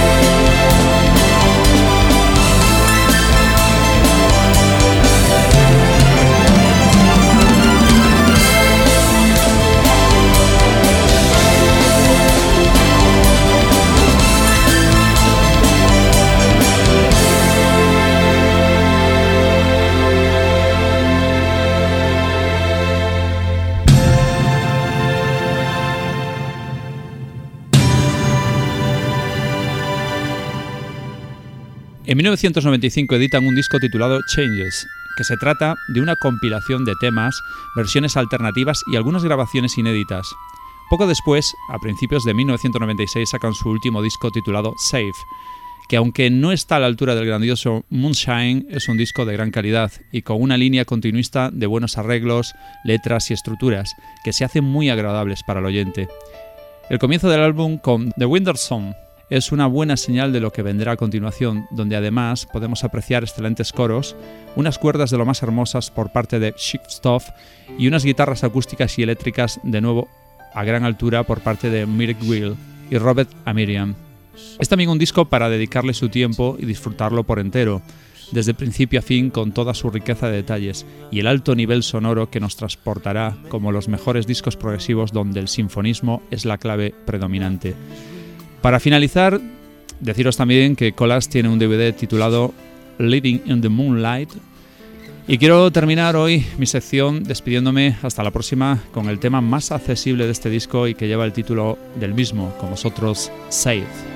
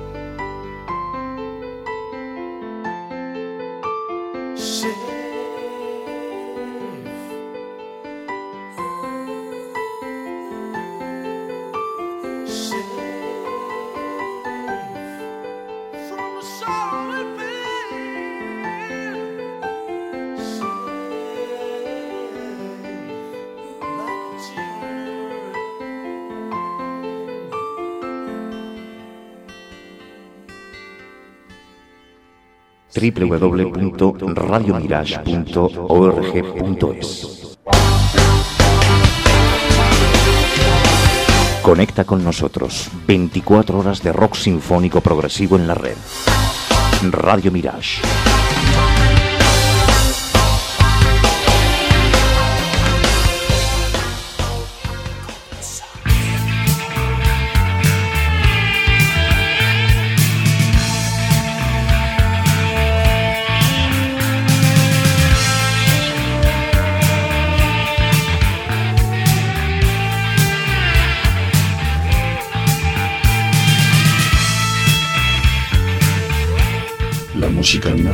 Ser escuchada. Una música que no se escucha pierde el fundamento básico de su esencia.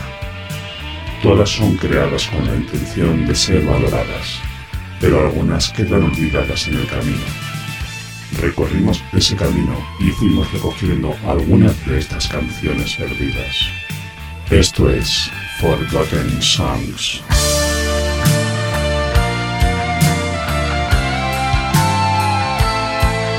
Recorriendo nuestro sendero repleto de canciones olvidadas, hoy vamos a retroceder en el tiempo hasta los años 70, una década que supuso para España una necesaria y radical transformación, desde ideas y culturas que nos mantenían en tiempos casi medievales para intentar abrirnos de forma acelerada hacia unos nuevos tiempos que imperaban en todos los países de Europa. Eran tiempos de carencias de todo tipo, con un enorme retraso en cuanto a desarrollo tecnológico que tuvo que ser suplido con ingenio, inspiración y calidad.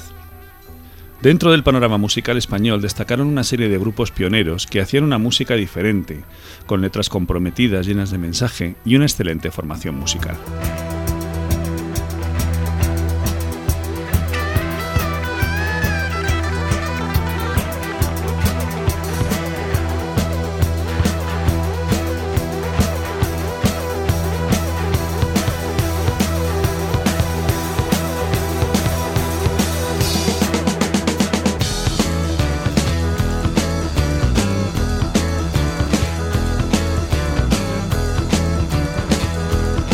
Con el fin de la dictadura, poco a poco nos fuimos asomando tímidamente hacia esas alternativas culturales, como queriendo recuperar el tiempo perdido, con la ilusión de ir descubriendo un completo mundo de sensaciones que nos había estado vedado hasta entonces. Esas bandas pioneras fueron englobadas dentro de un movimiento que dio en llamarse rock urbano. Muchos recordaréis a Leño, Topo, Cucharada, Asfalto, Burning o Coz.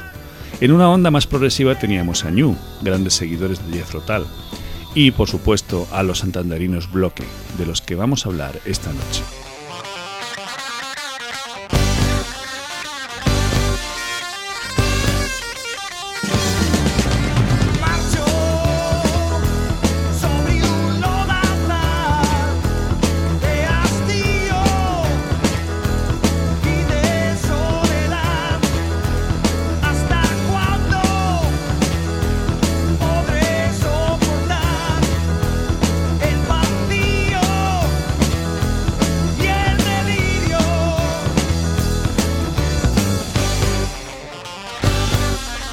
Bloque se formó en Santander en el año 1973 por un grupo de músicos fuertemente influenciados por los grandes grupos del momento, King Crimson, Frank Zappa, Pink Floyd, etc. Empezaron con el típico deambular por pequeños locales, inventándose en la mayoría de ocasiones pequeñas chapucillas técnicas para poder sonar. Eh, muchos recordaréis aquellos kits de Car Kit, Ball Kit o Sales Kit que nos permitían fabricar por precios asequibles pequeños artilugios, ecualizadores, pedales de efectos, amplificadores y hasta mesas de mezclas de fabricación casera y artesanal. Durante sus primeros años de conciertos y hasta finalizada la grabación de su disco en 1977, el grupo lo componían Sixto Ruiz y Juan José Respuela a las guitarras y voz, Juan Carlos Gutiérrez a los teclados y voz solista, Luis Pastor, no el cantautor de Vallecas con el mismo nombre, como bajista, y Francisco Baños a la batería y percusión.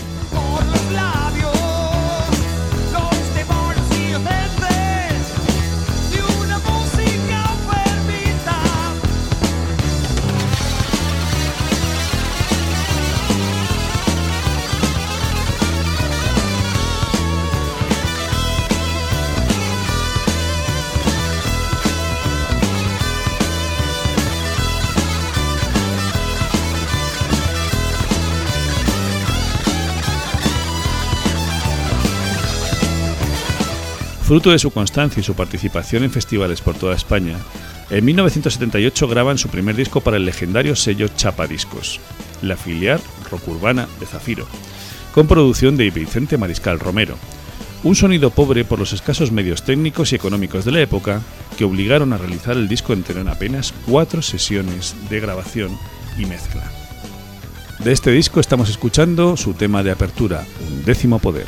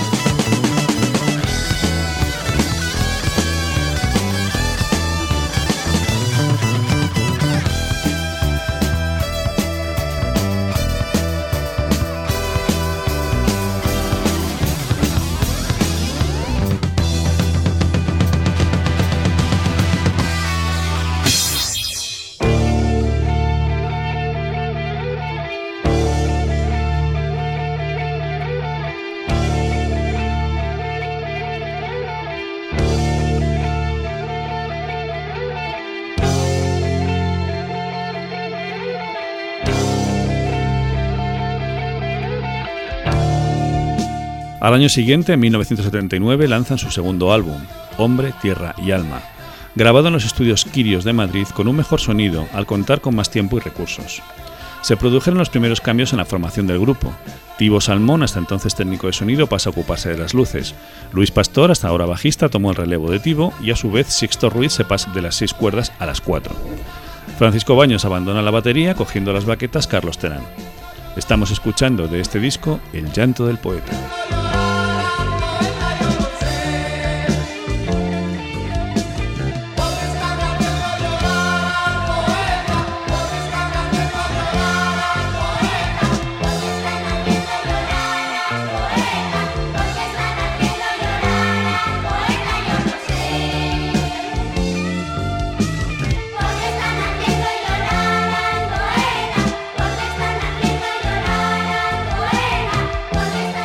A pesar de sus buenas acogidas en directos por toda España y de una apreciablemente buena venta de discos, nos acercamos a los años 80, cuando la modernidad sustituye a la calidad y la supuesta originalidad, entre comillas, se come por completo a la creatividad.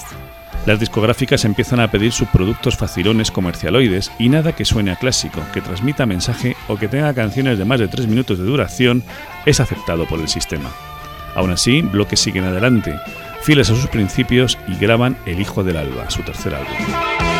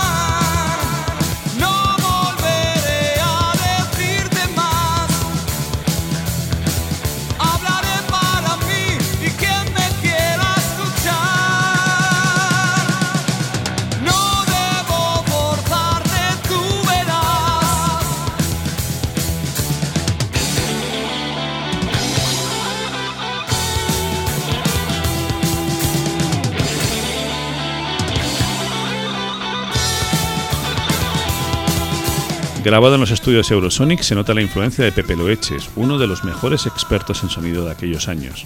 El polifacético Tibo Salmón pasa a ocuparse de la batería, ya que Bloque parece una banda empeñada en llevarse mal con todos los que pasan por ese puesto.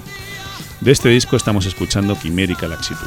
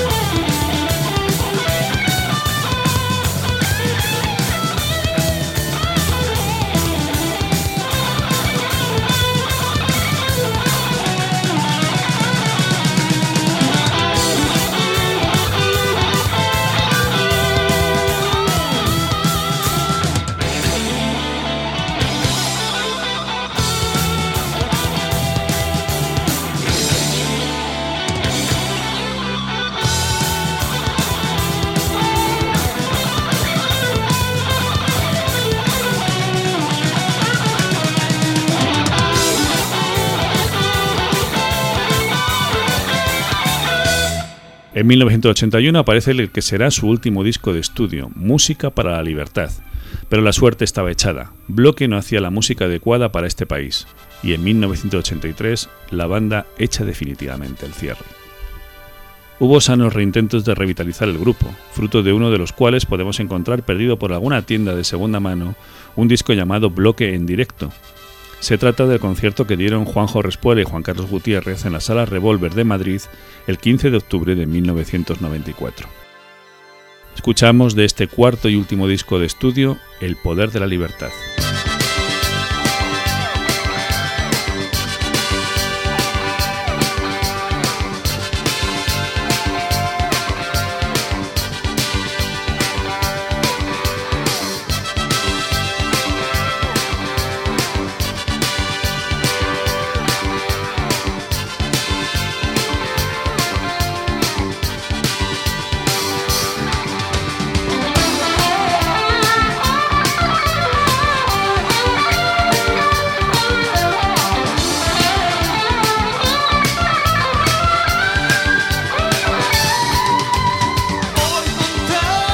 Fueron tiempos duros pero llenos de ilusión y creatividad. Bloque fueron integrados dentro del movimiento del rock urbano.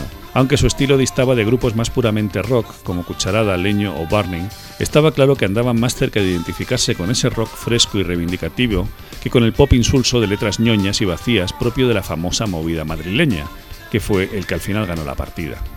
Como siempre que hablamos de música en este país, la simpleza y la mediocridad triunfó sobre la calidad y la genialidad, pero la herencia de bandas como Bloque queda ahí para la posteridad y para que le rindamos el homenaje que se merece.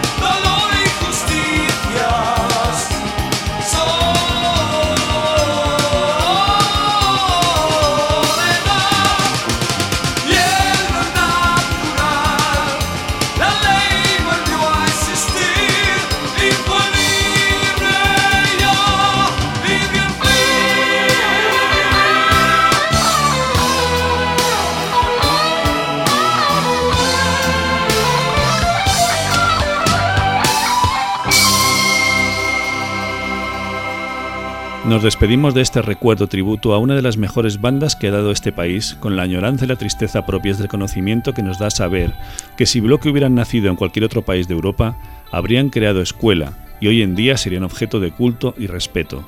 Pero por desgracia fueron a nacer en el país donde se aplaude y homenajea la incultura y la cutrez. Os dejamos con uno de los temas de su último disco, precisamente llamado Añoranza.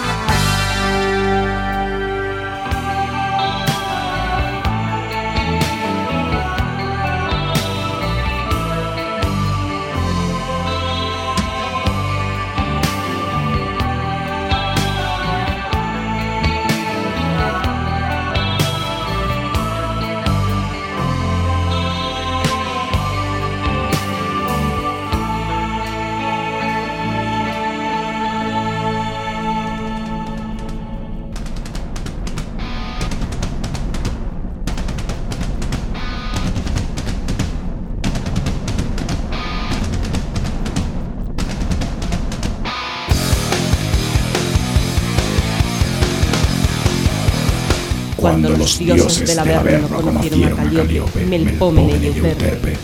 Tu corazón comenzó a vibrar en el yunque bajo el golpe del martillo, y tus vísceras gritaron sublimadas por el desgarro distorsionado de una guitarra. Estás preparado. Entra al mundo del progresivo, hecho de metal.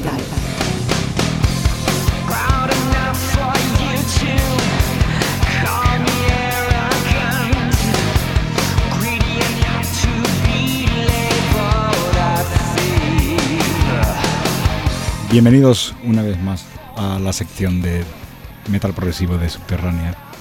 El programa de hoy lo vamos a dedicar a la parte más extrema del género. Lo vamos a dedicar a lo que se conoce como death metal progresivo, por decirle de alguna manera, pero básicamente se refiere a bandas de metal más extremo que de una manera u otra han, llegado a ser calificadas dentro del género progresivo por la parte técnica, por, por tener eh, secciones eh, rítmicas bastante complejas, por tener eh, cierto virtuosismo, cambios de ritmo y por mezclar sobre todo estilos. muchos mezclan jazz, incluso música electrónica, cualquier cantidad de amalgama de sonidos dentro de- del metal extremo. Vamos a hablar de la banda más importante del género y la precursora, por decirlo de, de alguna manera. No estamos hablando nada más que de Death, la banda Death que eh, no solo eh, es eh, conocida y legendaria ya por haber creado un estilo, sino por haber creado dos. De hecho, Death, a principio, eh, banda creada en 1983 aproximadamente, principios de, los 80, fue eh, la primera banda eh, en meter voces guturales, por decirlo, y en- dentro de- de- del género heavy metal, por haber creado un metal más extremo y que efectivamente ha dado nombre al género. El death metal se conoce por Death, por la banda Death, formada principalmente por Shook Schuldiner, eh, alma mater de, la banda. Han pasado muchos músicos eh, a, lo largo de los años.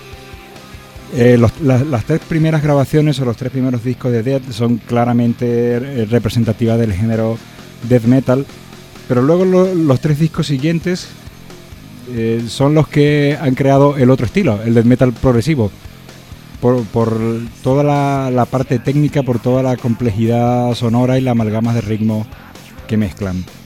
De Dead vamos a extraer un tema de su disco eh, más importante y más aclamado, el Human de 1991, y esta canción se llama Secret Face.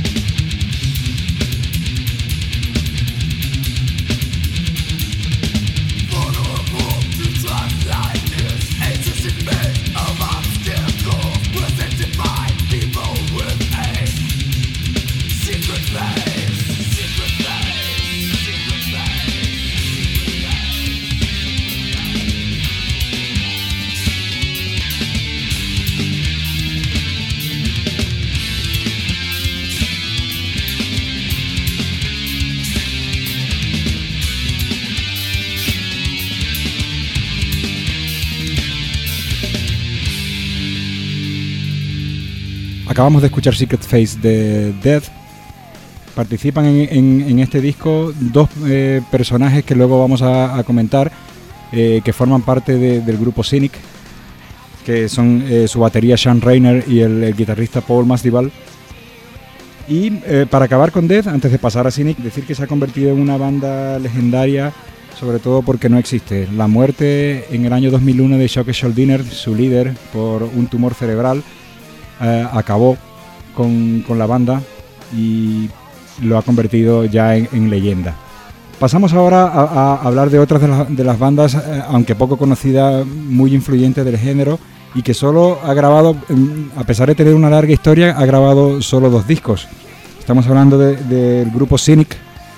Cynic eh, fue formada a finales de los años 80 por principalmente por el guitarrista Paul Masvidal, que luego se encargó de las voces, y el, y el batería Sean Rayner.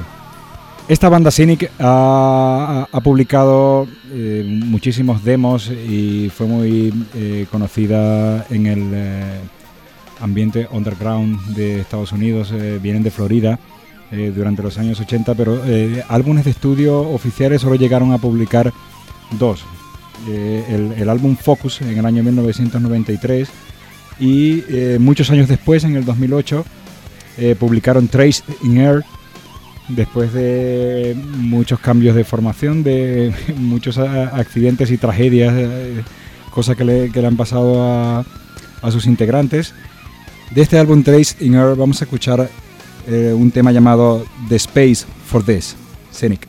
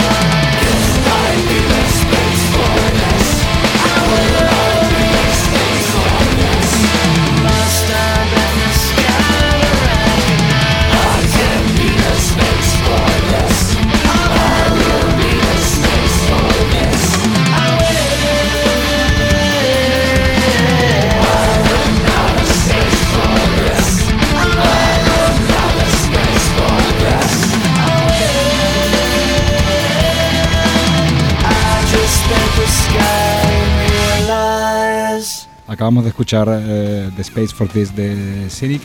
Y ahora, eh, eh, antes de hablar de las bandas actuales del género, o las más conocidas eh, y más jóvenes dentro del género, solo nombrar a las principales bandas representativas eh, a través de la historia. Entre ellas podemos destacar Pestilence de, de Holanda, Atheist de Estados Unidos, Voivod de Canadá, que no es precisamente death metal, pero aquí se incluyen también todas aquellas bandas thrash metal que han logrado in- incluir elementos progresivos y técnicos dentro de su espectro musical. Eh, bandas como Samael de Suiza, Therion de Suecia, los mismos eh, Mastodon, ahora bastante conocidos de Estados Unidos, solo por nombrar algunas. Eh, quizás la, más importante, la banda más importante en la actualidad es Opeth. Opeth es una banda formada en Estocolmo, en Suecia, en el año 1990, eh, principalmente por el guitarrista y cantante Michael Ackerfeld, que ha, ha- ha logrado eh, dar a, a conocer un estilo de metal extremo con grandes influencias de jazz, de folk, de incluso de música electrónica muchas veces, de, de progresivo, y, y que es una de, la- de las pocas bandas eh, que mucha gente que no le gusta el death metal escucha. A- algo bastante curioso y que demuestra la, la calidad de, de la banda de Michael Ackerfeld.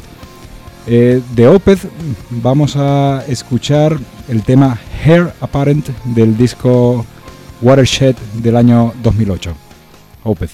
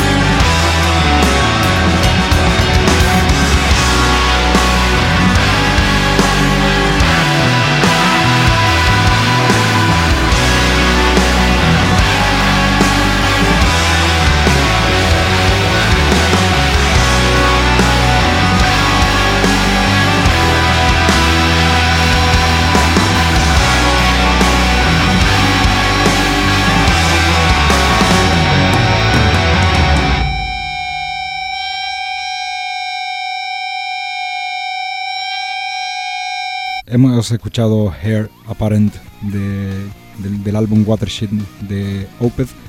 Para despedirnos, bueno, eh, solo eh, recordar que este año 2011, pues, eh, probablemente en septiembre, salga o se publique el nuevo álbum de Opeth llamado Heritage. Muchas gracias por estar con nosotros nuevamente en Subterránea. Esta es la sección de metal progresivo. Hasta luego y que estéis bien.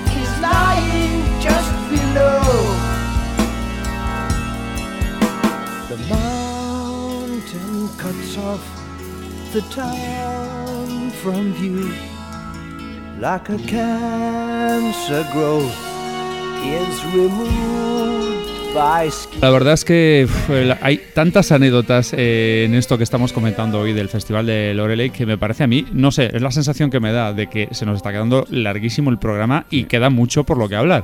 Es que lo estamos pasando muy bien recordando nuestras experiencias en ese festival que han sido tan intensas a lo largo de los años que es muy difícil eh, abreviar. Y oye, en el fondo estamos yendo muy de rápido, ¿eh? No creáis que nos Sí, sí, sí, estamos sí, totalmente. A enrollando pesar, a porque... pesar de que nos hemos enrollado tanto. Cuando notáis mis interrupciones ahí como diciendo, venga, venga, para ya, que, que seguimos con otra cosa porque si no, no acabamos. Es que han sido Claro. una buena tonelada de grupos a lo largo de cinco ediciones, ¿eh? y lo, lo bien que lo, que- que lo hemos pasado, lo que hemos disfrutado.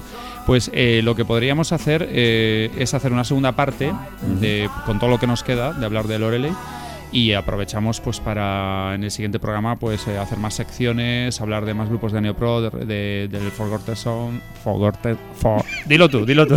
Forgotten Songs. Ah, eso es. Songs. Songs. Ah, y eh, Ah, es- esto me va a salir bien y como no la sección Metal Pro. Metallica.